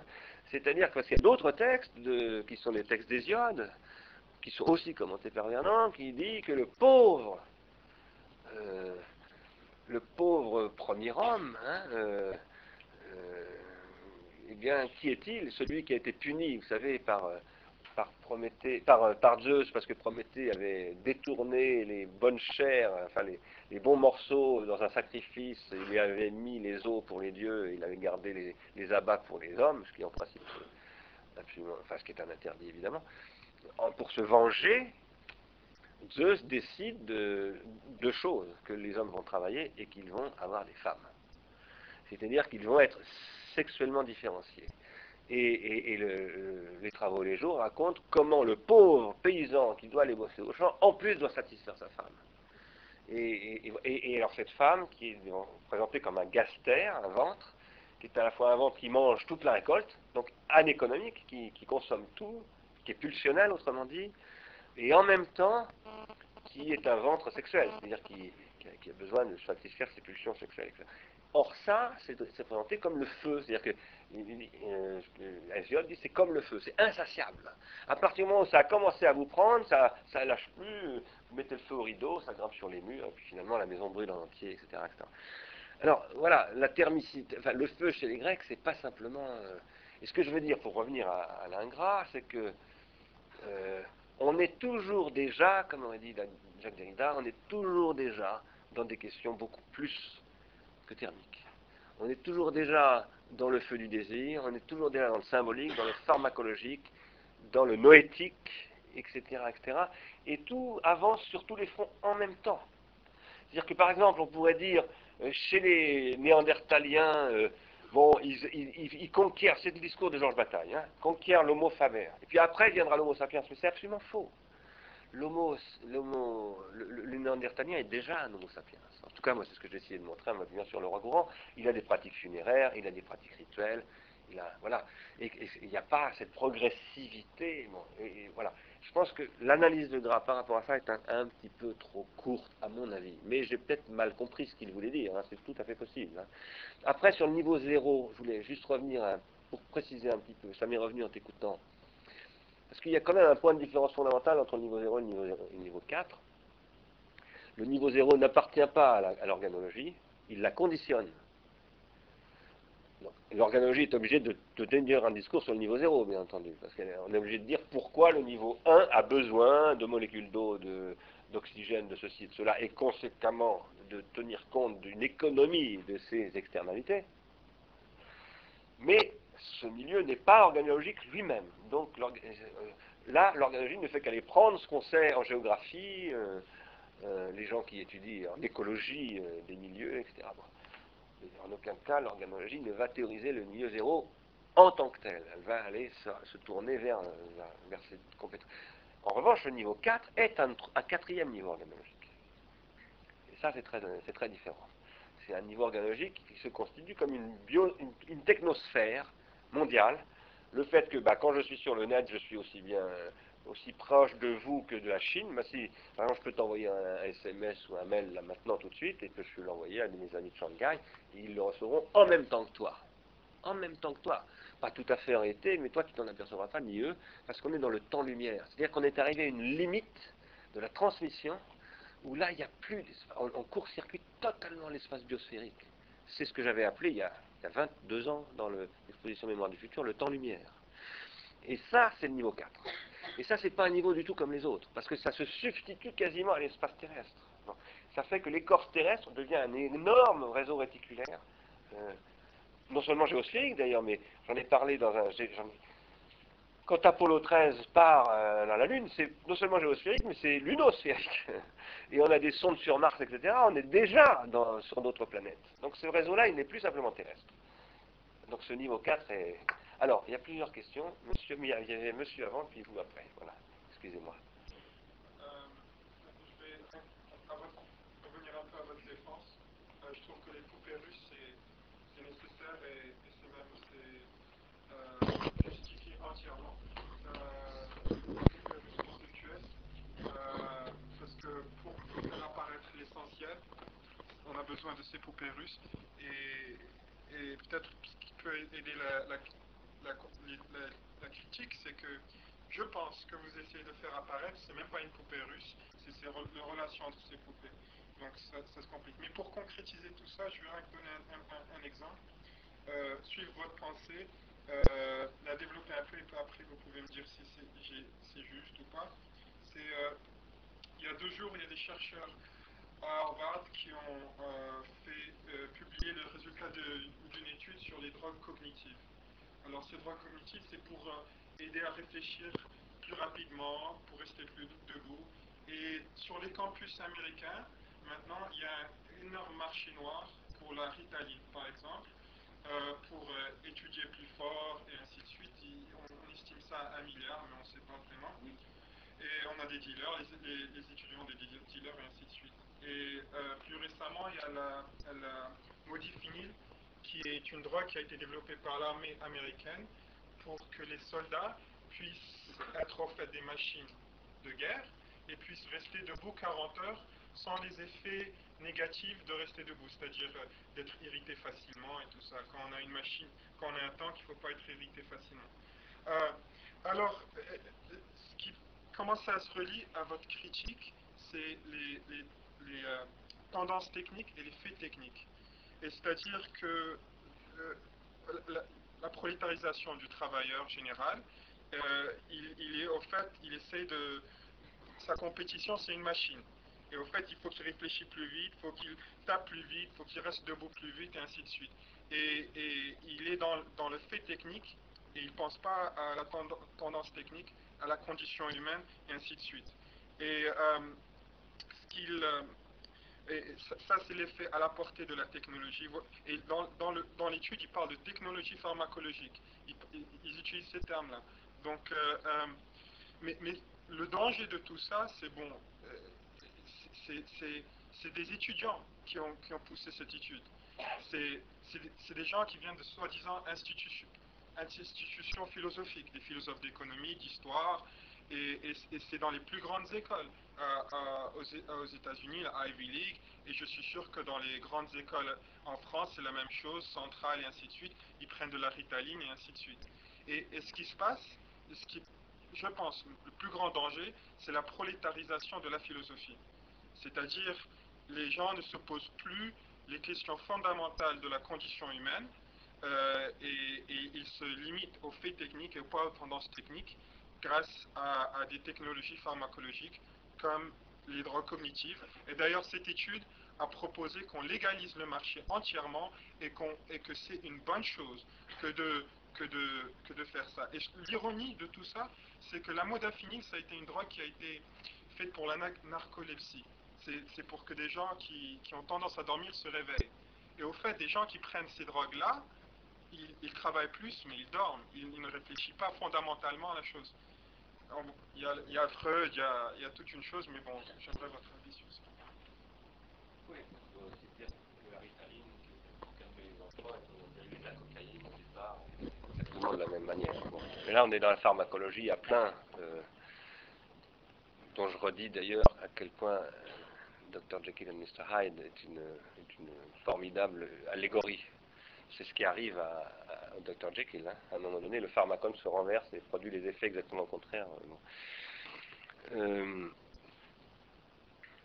ce que vous décrivez, en fait, on en parle, par exemple, Catherine Hales, dont, j'ai parlé dans, Prendre- soin, euh, montre qu'il y a association systématique quasiment entre ce qu'elle appelle hyperattention et Ritaline. Et que les étudiants qui sont maintenant ses propres étudiants, dit-elle, hein, qui sont dans la hyperattention, ce que j'appelle moi distributed attention, euh, je ne crois pas qu'elle soit hyperattention, euh, sont obligés, dit-elle, de prendre de tels expédients parce qu'ils n'ont plus les capacités de concentration, tout simplement s'ils ne les pratiquent pas. Là, on est typiquement dans un problème de système pharmacologique. C'est-à-dire que bah, vous connaissez tous les problèmes d'effets secondaires. Vous commencez par prendre, vous avez mal dans le dos, vous prenez des anti-inflammatoires. Votre anti-inflammatoire, vous créez des problèmes à l'estomac, vous prenez du Mopral. Le Mopral, c'est tout ce qu'on appelle les effets secondaires. Et vous, vous créez des chaînes pharmacologiques euh, qui, si vous n'avez pas un bon thérapeute, un bon médecin, qui saura vous dire là vous pouvez pas couper aux anti-inflammatoires parce que vous êtes obligé de je sais pas vous avez des rhumatismes articulaires vous pouvez en mourir donc vous êtes obligé de le prendre euh, vous êtes très mal parti aujourd'hui on est dans une industrie pharmaceutique qui cherche à supprimer tous les thérapeutes. C'est exactement ça les enjeux de par exemple la l'amendement accoyer et tout ça, parce que c'est pas seulement la psychanalyse et la psychothérapie, derrière il y a beaucoup d'autres choses, c'est l'automédication, euh, la- la- la- l'hypermédicalisation par suppression des, médecins, euh, ou par soumission des médecins à des procédures, des, des procédures euh, prescriptives, non pas du tout par la thérapeutique, mais par l'administration, par l'économie, par, euh, et puis c'est aussi les médecins qui utilisent des systèmes experts euh, pour remplacer leurs propres compétences et qui se prolétarisent sans en être tout à fait conscients parfois. Cela étant, oui, moi je pense qu'aujourd'hui on, on va vers des, des pharmacas limites qui par exemple permettent de reconstruire, refabriquer de l'esclavage. euh, bah, les, soldats dont vous parlez là, euh, effectivement, sont réellement machinisés en effet. Donc il s'agit de, les esclavagiser, voire de les animaliser euh, de manière totale. Et donc là, on a, il y a, là, il y a vraiment des questions de limites à poser, mais à poser sans aucun a priori. Parce que, sauf, parce que Olivenstein, tiens, dédions-lui euh, cette séance, est décédé il y a deux jours. Le grand pharmacologue. Vous voyez qui c'est, Olivenstein euh, c'est le fondateur de Marmottan avec lequel nous travaillons, avec Arsène Srélis, on a eu la chance de travailler avec Marc Valeur et l'hôpital Marmottan, et Liri travaille avec l'hôpital Marmottan. Olivenstein a pris des drogues pour pouvoir les, les travailler. Euh, et et d'ailleurs, il, il commence par présenter quand même euh, toute l'expérience de, de Burroughs notamment comme une merveilleuse histoire, euh, pas seulement comme une terrible destinée. Euh, qu'il- il faut rendre raison de ce qu'il y a dans le pharmacone d'attirant pour celui qui s'intoxique, pour pouvoir ensuite lutter contre l'intoxication. Donc il faut honorer le pharmacone. C'est peut-être ça maintenant qu'il va falloir faire, euh, non pas brûler des cierges pour Jésus ou je sais pas quoi, mais peut-être honorer les pharmacas, euh, développer une nouvelle façon de... Voilà, je sais, je dis des bêtises là, excusez-moi. Mais, euh, alors, euh, la question là, c'est pour moi de ce que, ce que vous posez comme question, c'est est-ce qu'on est en train de, de franchir un seuil pharmacologique? Est-ce qu'on est en train de passer dans un stade de pharmacologie d'un genre vraiment nouveau, un petit peu comme je disais tout à l'heure, euh, le milieu réticulaire à la vitesse de la lumière, ça nous fait franchir un seuil organologique, hein, parce que c'est pour ça que je parle d'un quatrième milieu, hein, un- d'un quatrième stade, quatrième niveau, parce qu'on on, passe sur un autre. euh, Est-ce que là, on passe sur un. C'est très probable. C'est très probable. Euh, de la même manière que par exemple dans les nanosciences ou les nanotechnologies, il n'y a aucun doute qu'on a franchi un seuil. À partir du moment où on manipule les atomes au microscope électronique et qu'on modifie la structure, alors de ce que certains croyaient pouvoir appeler la nature auparavant, hein, qui en réalité était quand même une naturation, bien plus qu'une nature. Parce qu'il y une il y a des métaux qui sont apparus dans l'univers euh, tardivement. Pendant, au début de l'univers, il y a plein de métaux qui n'existent pas. Il y, a plein de, trucs qui sont arrivés. Donc c'est une naturation, c'est pas une nature, c'est un processus. N'empêche qu'à un moment donné, ça s'est métastabilisé pour des millions, voire des centaines de millions, même peut-être des milliards d'années. Et. Là, est-ce qu'on a affaire à des, modifications de ce type? Je pense que c'est très vraisemblable. Je pense que c'est très vraisemblable et et ça, nécessite des, analyses euh, totalement spécifiques, mais euh, je, crois vraiment sans a priori du tout. C'est-à-dire qu'il ne faut pas partir, je pense qu'on a affaire à de, l'hyper-singulier, qu'il faut euh, vraiment être totalement... surtout pas, voilà, ce que je veux dire, c'est surtout pas chercher à, mettre en œuvre des schèmes qui sont valables pour ce qu'on connaît déjà. Ça, me paraît fondamental. Et c'est une question essentielle. Et une des grandes. Vous répondre de manière plus précise et peut-être plus satisfaisante euh, d'un point de vue politique, pour moi, ben, je me suis beaucoup mobilisé moi-même euh, contre, euh, contre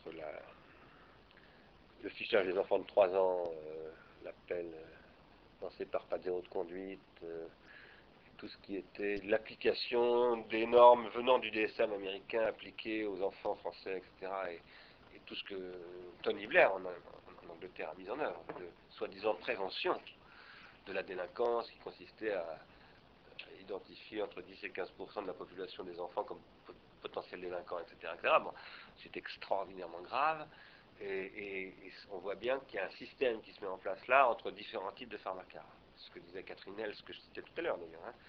les pharmacas euh, euh, que sont les médias numériques par exemple, la ritaline, massivement euh, employée. Cela dit, moi aussi, hein, j'ai pas mal pratiqué, c'était pas la ritaline, c'était la kinortine, enfin les amphétamines, le maxiton et tous ces machins-là. et c'était pas bon pour ma santé, hein, mais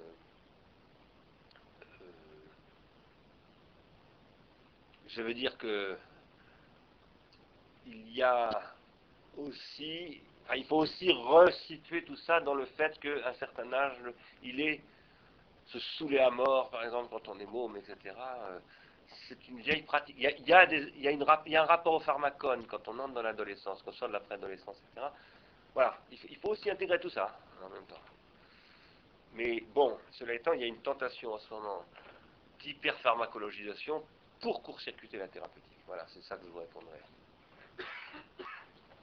Pardon. Alors justement, cette question apporte un utile secours à votre réduction du prométhéen au simple désir. Donc, bravo pour le thermique et merci, qui va nous conduire aux économies hors de l'équilibre, hein, et qui surtout s'appuie sur la relecture de nos mythes.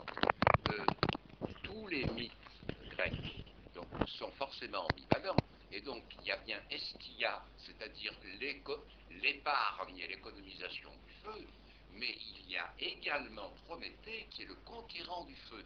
Et même Georges Bataille s'est posé la question en 1930 à propos de mutilation euh, rituelle, euh, s'il avait retrouvé euh, Reynard, etc., que en fait c'est l'aigle qui est Prométhéeus. L'aigle qui dévore, il y a un dédoublement à la fois dans la victime et dans le sacrificateur.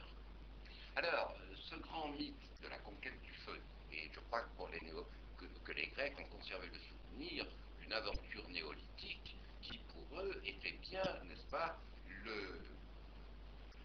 l'acte de transgression absolument merveilleux de pouvoir conserver euh, la flamme du ciel. Et là, ça nous ramène bien aux, économies hors de l'équilibre. Vous avez évoqué la métastabilité, c'est-à-dire des états de stabilité qui soient hors de l'équilibre. Tout à l'heure, je finirai sur la prolétarisation euh, politique, et la première m'avait alerté. Hein. Mais euh, il est sûr que le paradigme dominant depuis Valras, d'une économie soi-disant pure, qui squeeze complètement le facteur de la temporalité. Dans les vulgarisations de notre presse, nous habitue constamment à des discours sur équilibrer les budgets, alors qu'il s'agit d'équilibrer des forces, et qu'il y a tout un courant des économies hors de l'équilibre, je pense au jeune Lordon c'est très mal récemment, mais il y avait déjà Kenneth Boulding qui a pensé toute l'économie en termes de flux. Je ne voudrais pas ouvrir ici une parenthèse trop longue. Ce brave Kenneth Boulding, d'ailleurs, qui avait vu dans sa baignoire comme Archimède, en 1942, la, la révélation pour lui intérieure de la perversité intrinsèque du nazisme. Bon, mais fermons la parenthèse. Alors j'étais très gêné tout à l'heure par un discours sur le monde paysan, que je connais un peu dans les Alpes de Haute-Provence, qui serait le sens de épargner, stocker, ne pas gaspiller. Mais si on suit la part maudite de bataille et le plan Marshall, que vous évoquez souvent, donc économiser, ça n'est pas épargner, c'est partager, c'est distribuer, de même que l'interdit de l'inceste n'est que la formulation négative de la loi de l'échange et de la circulation des femmes. Alors, ma question, en fait, ne portait pas sur tout ça, elle portait surtout sur le phénomène de prolétarisation politique que vous avez évoqué. Bon, donc je ne dénierai pas ce que tout le monde appelle actuellement la démocratie passive, dont nous venons de voir une illustration aux élections prud'homales, mais euh, j'ai été très marqué par une réflexion la dernière fois euh, au sujet de le pouvoir, c'est l'asymétrie d'information. Personnellement, je suis porté à penser que la prolétarisation politique que nous constatons, et que je ne dénie pas, elle est au regard de l'institué. Mais que si nous admettions que le pouvoir, c'est l'information, c'est l'asymétrie de l'information, et que parfois cette asymétrie de l'information, elle est from the roots, elle est euh, euh, à partir de la base, il y a donc un pouvoir instituant qui peut remonter sur les sphères soi-disant politiques, dont la dramatologie, c'est le degré zéro. Et c'est pour ça d'ailleurs qu'au passage, de temps en temps, je suis euh, ému, mais un petit peu en désaccord avec votre appel à des politiques publiques, à des budgets publics, etc. Ben voilà. Donc euh, je me demande, en termes d'organologie, comment pourriez-vous aller plus loin pour nous laisser entrevoir effectivement une prise du pouvoir instituant par une information qui circule à la base avec toutes les technologies euh, que vous analysez. Est-ce que c'est clair Oui, très clair. Sur, sur vos, votre préambule, ou vos préambules, vos éléments, vos éléments euh, préliminaires, euh, merveilleux le feu pour les, pour les Grecs, mais tragique. Hein. C'est-à-dire que les Grecs, les Grecs posent toujours que le feu est tragique. C'est-à-dire que et que par conséquent, certes, alors c'est pas une conquête le feu gros, c'est un vol, transgression, et, que ce vol, dont on m'a appris, euh, je ne savais pas que la, mythologie des pygmées est aussi une mythologie du vol, non pas du meurtre, du vol. Les pygmées disent que leur, leur, euh, euh, mythe fondateur raconte qu'ils sont les, enfants d'un voleur, etc. Bon, les, Grecs, aussi, hein, c'est pas le meurtre hein, chez les Grecs qui, transgression. Euh, c'est le vol. De la technique en l'occurrence.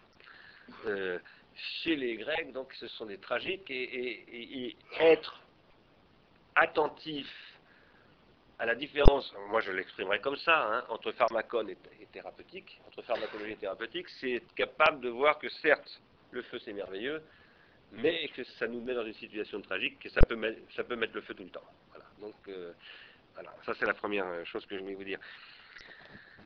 Après, bon, économie hors de l'équilibre comme flux, bien entendu, ça m'intéresse énormément. C'est ça, quand je parle de processus, en réalité, hein, je, je, dis très souvent la question des flux, et, je dis toujours que la grammatisation, qui n'est pas la grammatologie, la grammatisation, c'est la discrétisation des flux, mais ça ne veut pas dire l'interruption des flux, au contraire, c'est leur intensification mais leur intensification par discontinuisation, c'est-à-dire possibilité d'effectuer des calculs, de contrôler, etc. Euh, alors, après, euh, sur épargne et partage, oui, mais euh, si vous voulez, moi je ne dis pas que l'économie c'est l'épargne, je ne dis pas non plus que l'économie c'est le partage. L'économie c'est l'épargne, le partage, etc. Mais ça passe par l'épargne. C'est-à-dire que pour pouvoir partager, en tout cas, il faut épargner. Enfin, épargner, c'est l'expression. Pardon Non, non, non, non. Il faut, pour pouvoir cons... Non, parce que Bataille dont vous parlez, qui parle de la consomption, la consommation, mais il parle aussi de la consomption. Et, il emploie les deux mots. Et il, il, explique qu'il faut accumuler pour pouvoir. Pour, qu'il puisse y avoir du potelage, il faut d'abord accumuler. Pour pouvoir, pour pouvoir brûler 10 euh, tonnes de maïs euh, en tant que chef Inca, il faut d'abord avoir accumulé 10 tonnes de maïs. Donc euh, la dépense suppose la réserve. Il y a un texte de Derrida très beau d'ailleurs là-dessus qui s'appelle. il y a le mot dépense dedans, dans l'écriture et la différence, où il commente bataille, commentant Nietzsche et Hegel, sur cette question de la réserve. Donc, moi, ce que j'essaye de faire, c'est de ne pas opposer. Si vous voulez, je n'oppose pas l'épargne à la dépense. Et vous le savez bien, vous l'avez signalé vous-même, je convoque régulièrement euh, bataille. Et non seulement ça, mais dans l'argumentaire de ce séminaire, je dis ce séminaire doit, économie générale, c'est deux batailles. quand je dis économie générale et pharmacologie, c'est sous les... Et j'ai commencé mon séminaire en parlant de bataille. Donc euh, je, suis bien, bien d'accord avec vous sur le fait que l'économie, c'est l'économie de la dépense. Mais pour qu'il puisse y avoir de la dépense, il faut qu'il y ait de l'épargne. Si, si, parce que vous ne pouvez pas gaspiller euh, du maïs tout à coup, ce qui n'est pas pour le, chef, la chefferie indienne, c'est pas un gaspillage du tout, euh, qui va casser ses pots, etc. Bon. Vous ne pouvez pas faire ça si vous n'avez pas commencé par accumuler. Si vous n'avez pas... Ah mais ça c'est autre ça, c'est autre, oui, c'est autre chose. y venir à l'information maintenant. Bah, j'y venais maintenant, bah, j'y viens. Euh, c'était évidemment une très bonne question. C'est vous qui avez posé la question d'ailleurs de l'information et comme asymétrie.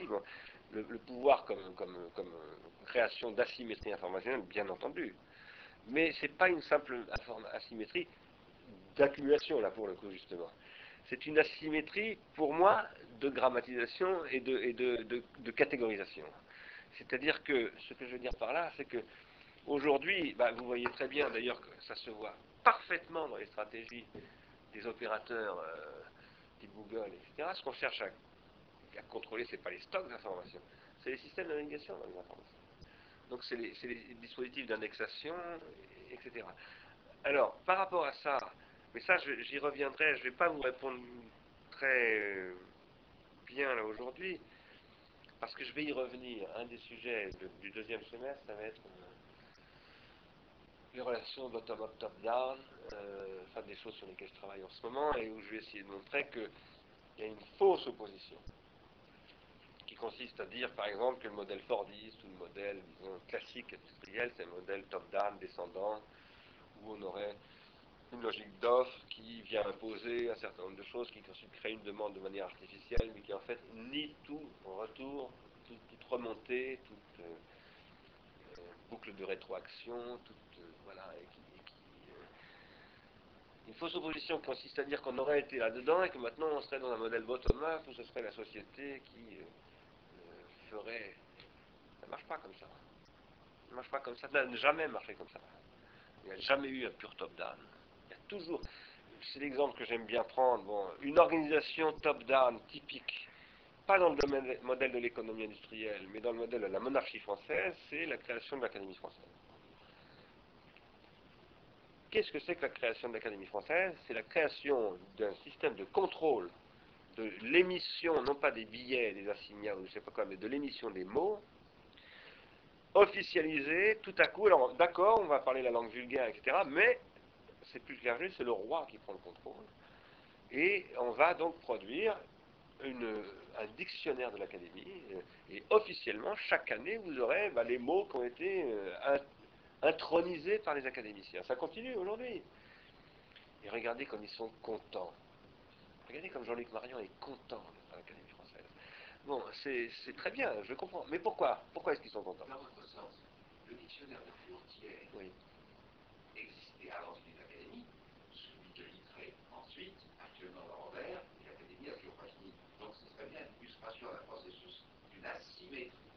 Non mais j'y viens, j'y viens. Ce que je veux dire, c'est que vous avez toujours euh, il est bien évident que ce ne sont pas les académiciens qui inventent la langue française. Autrement dit, qu'est-ce que font les académiciens? C'est qu'ils trans-individuent une activité de co-individuation idiomatique qui se produit sur le territoire français et, qui produit des mots nouveaux, parce que les langues n'arrêtent pas tout le temps. Comme il n'y a pas de nature euh, pure, il n'y a pas de langue pure, la, la, langue est un processus en réalité de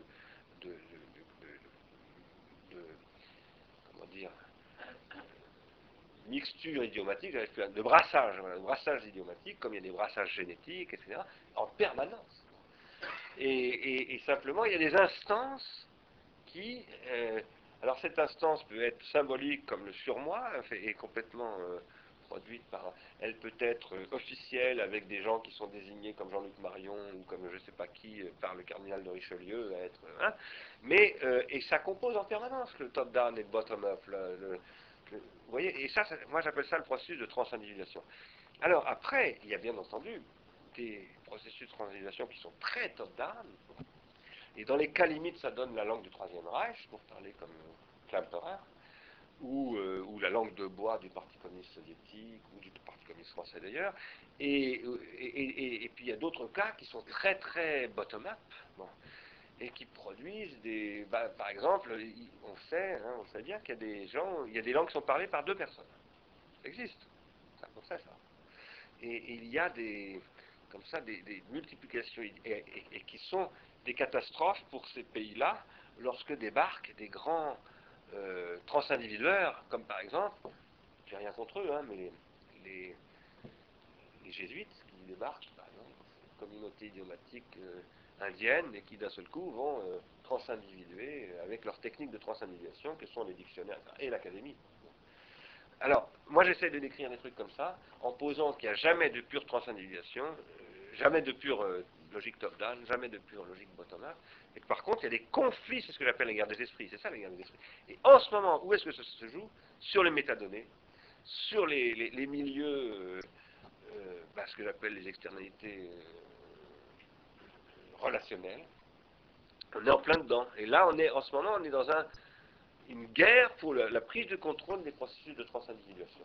Et je ne sais plus quel journal avait lancé ça, c'est peut-être les échos, je ne sais pas quoi, mais il y, a, il y, a, un an, un an et demi, il y avait eu un article, je crois que c'était même moins d'un an, un journaliste qui avait dit, euh, je crois que c'est dans les échos, euh, l'avenir des, entreprises appartient maintenant à ceux qui vont maîtriser les relations euh, qui se produisent sur ces réseaux. c'est une logique tout à fait dans la lignée de ce qui euh, se développe depuis. Ça fait au moins cinq siècles, à mon avis, qu'il y a des, stratégies très euh, raisonnées, systématiques, précises de comment on prend le contrôle de la. Euh, quand je dis raisonner, systématique, précise, ça ne veut pas dire délibéré pour autant, parce que je ne pense pas comme ça. Je ne crois pas être quand les jésuites vont évangéliser l'Amérique latine, ils n'ont pas du tout l'impression de transindividuer les idiomes. Euh, ils viennent, euh, ils croient à ce qu'ils font. Mais... Quand vous évoquez les jésuites transindividueurs, ils sont perdus chez les Guaranis, et ils sont perdus dans les Chinois. Et donc, à la fois, ça vous apporte de l'eau, mais ça, ça soulève d'autres questions. Oui, oui, oui, tout à fait d'accord. Mais là, les, les, travaux d'Oroux sont vraiment intéressants. Là, Sylvain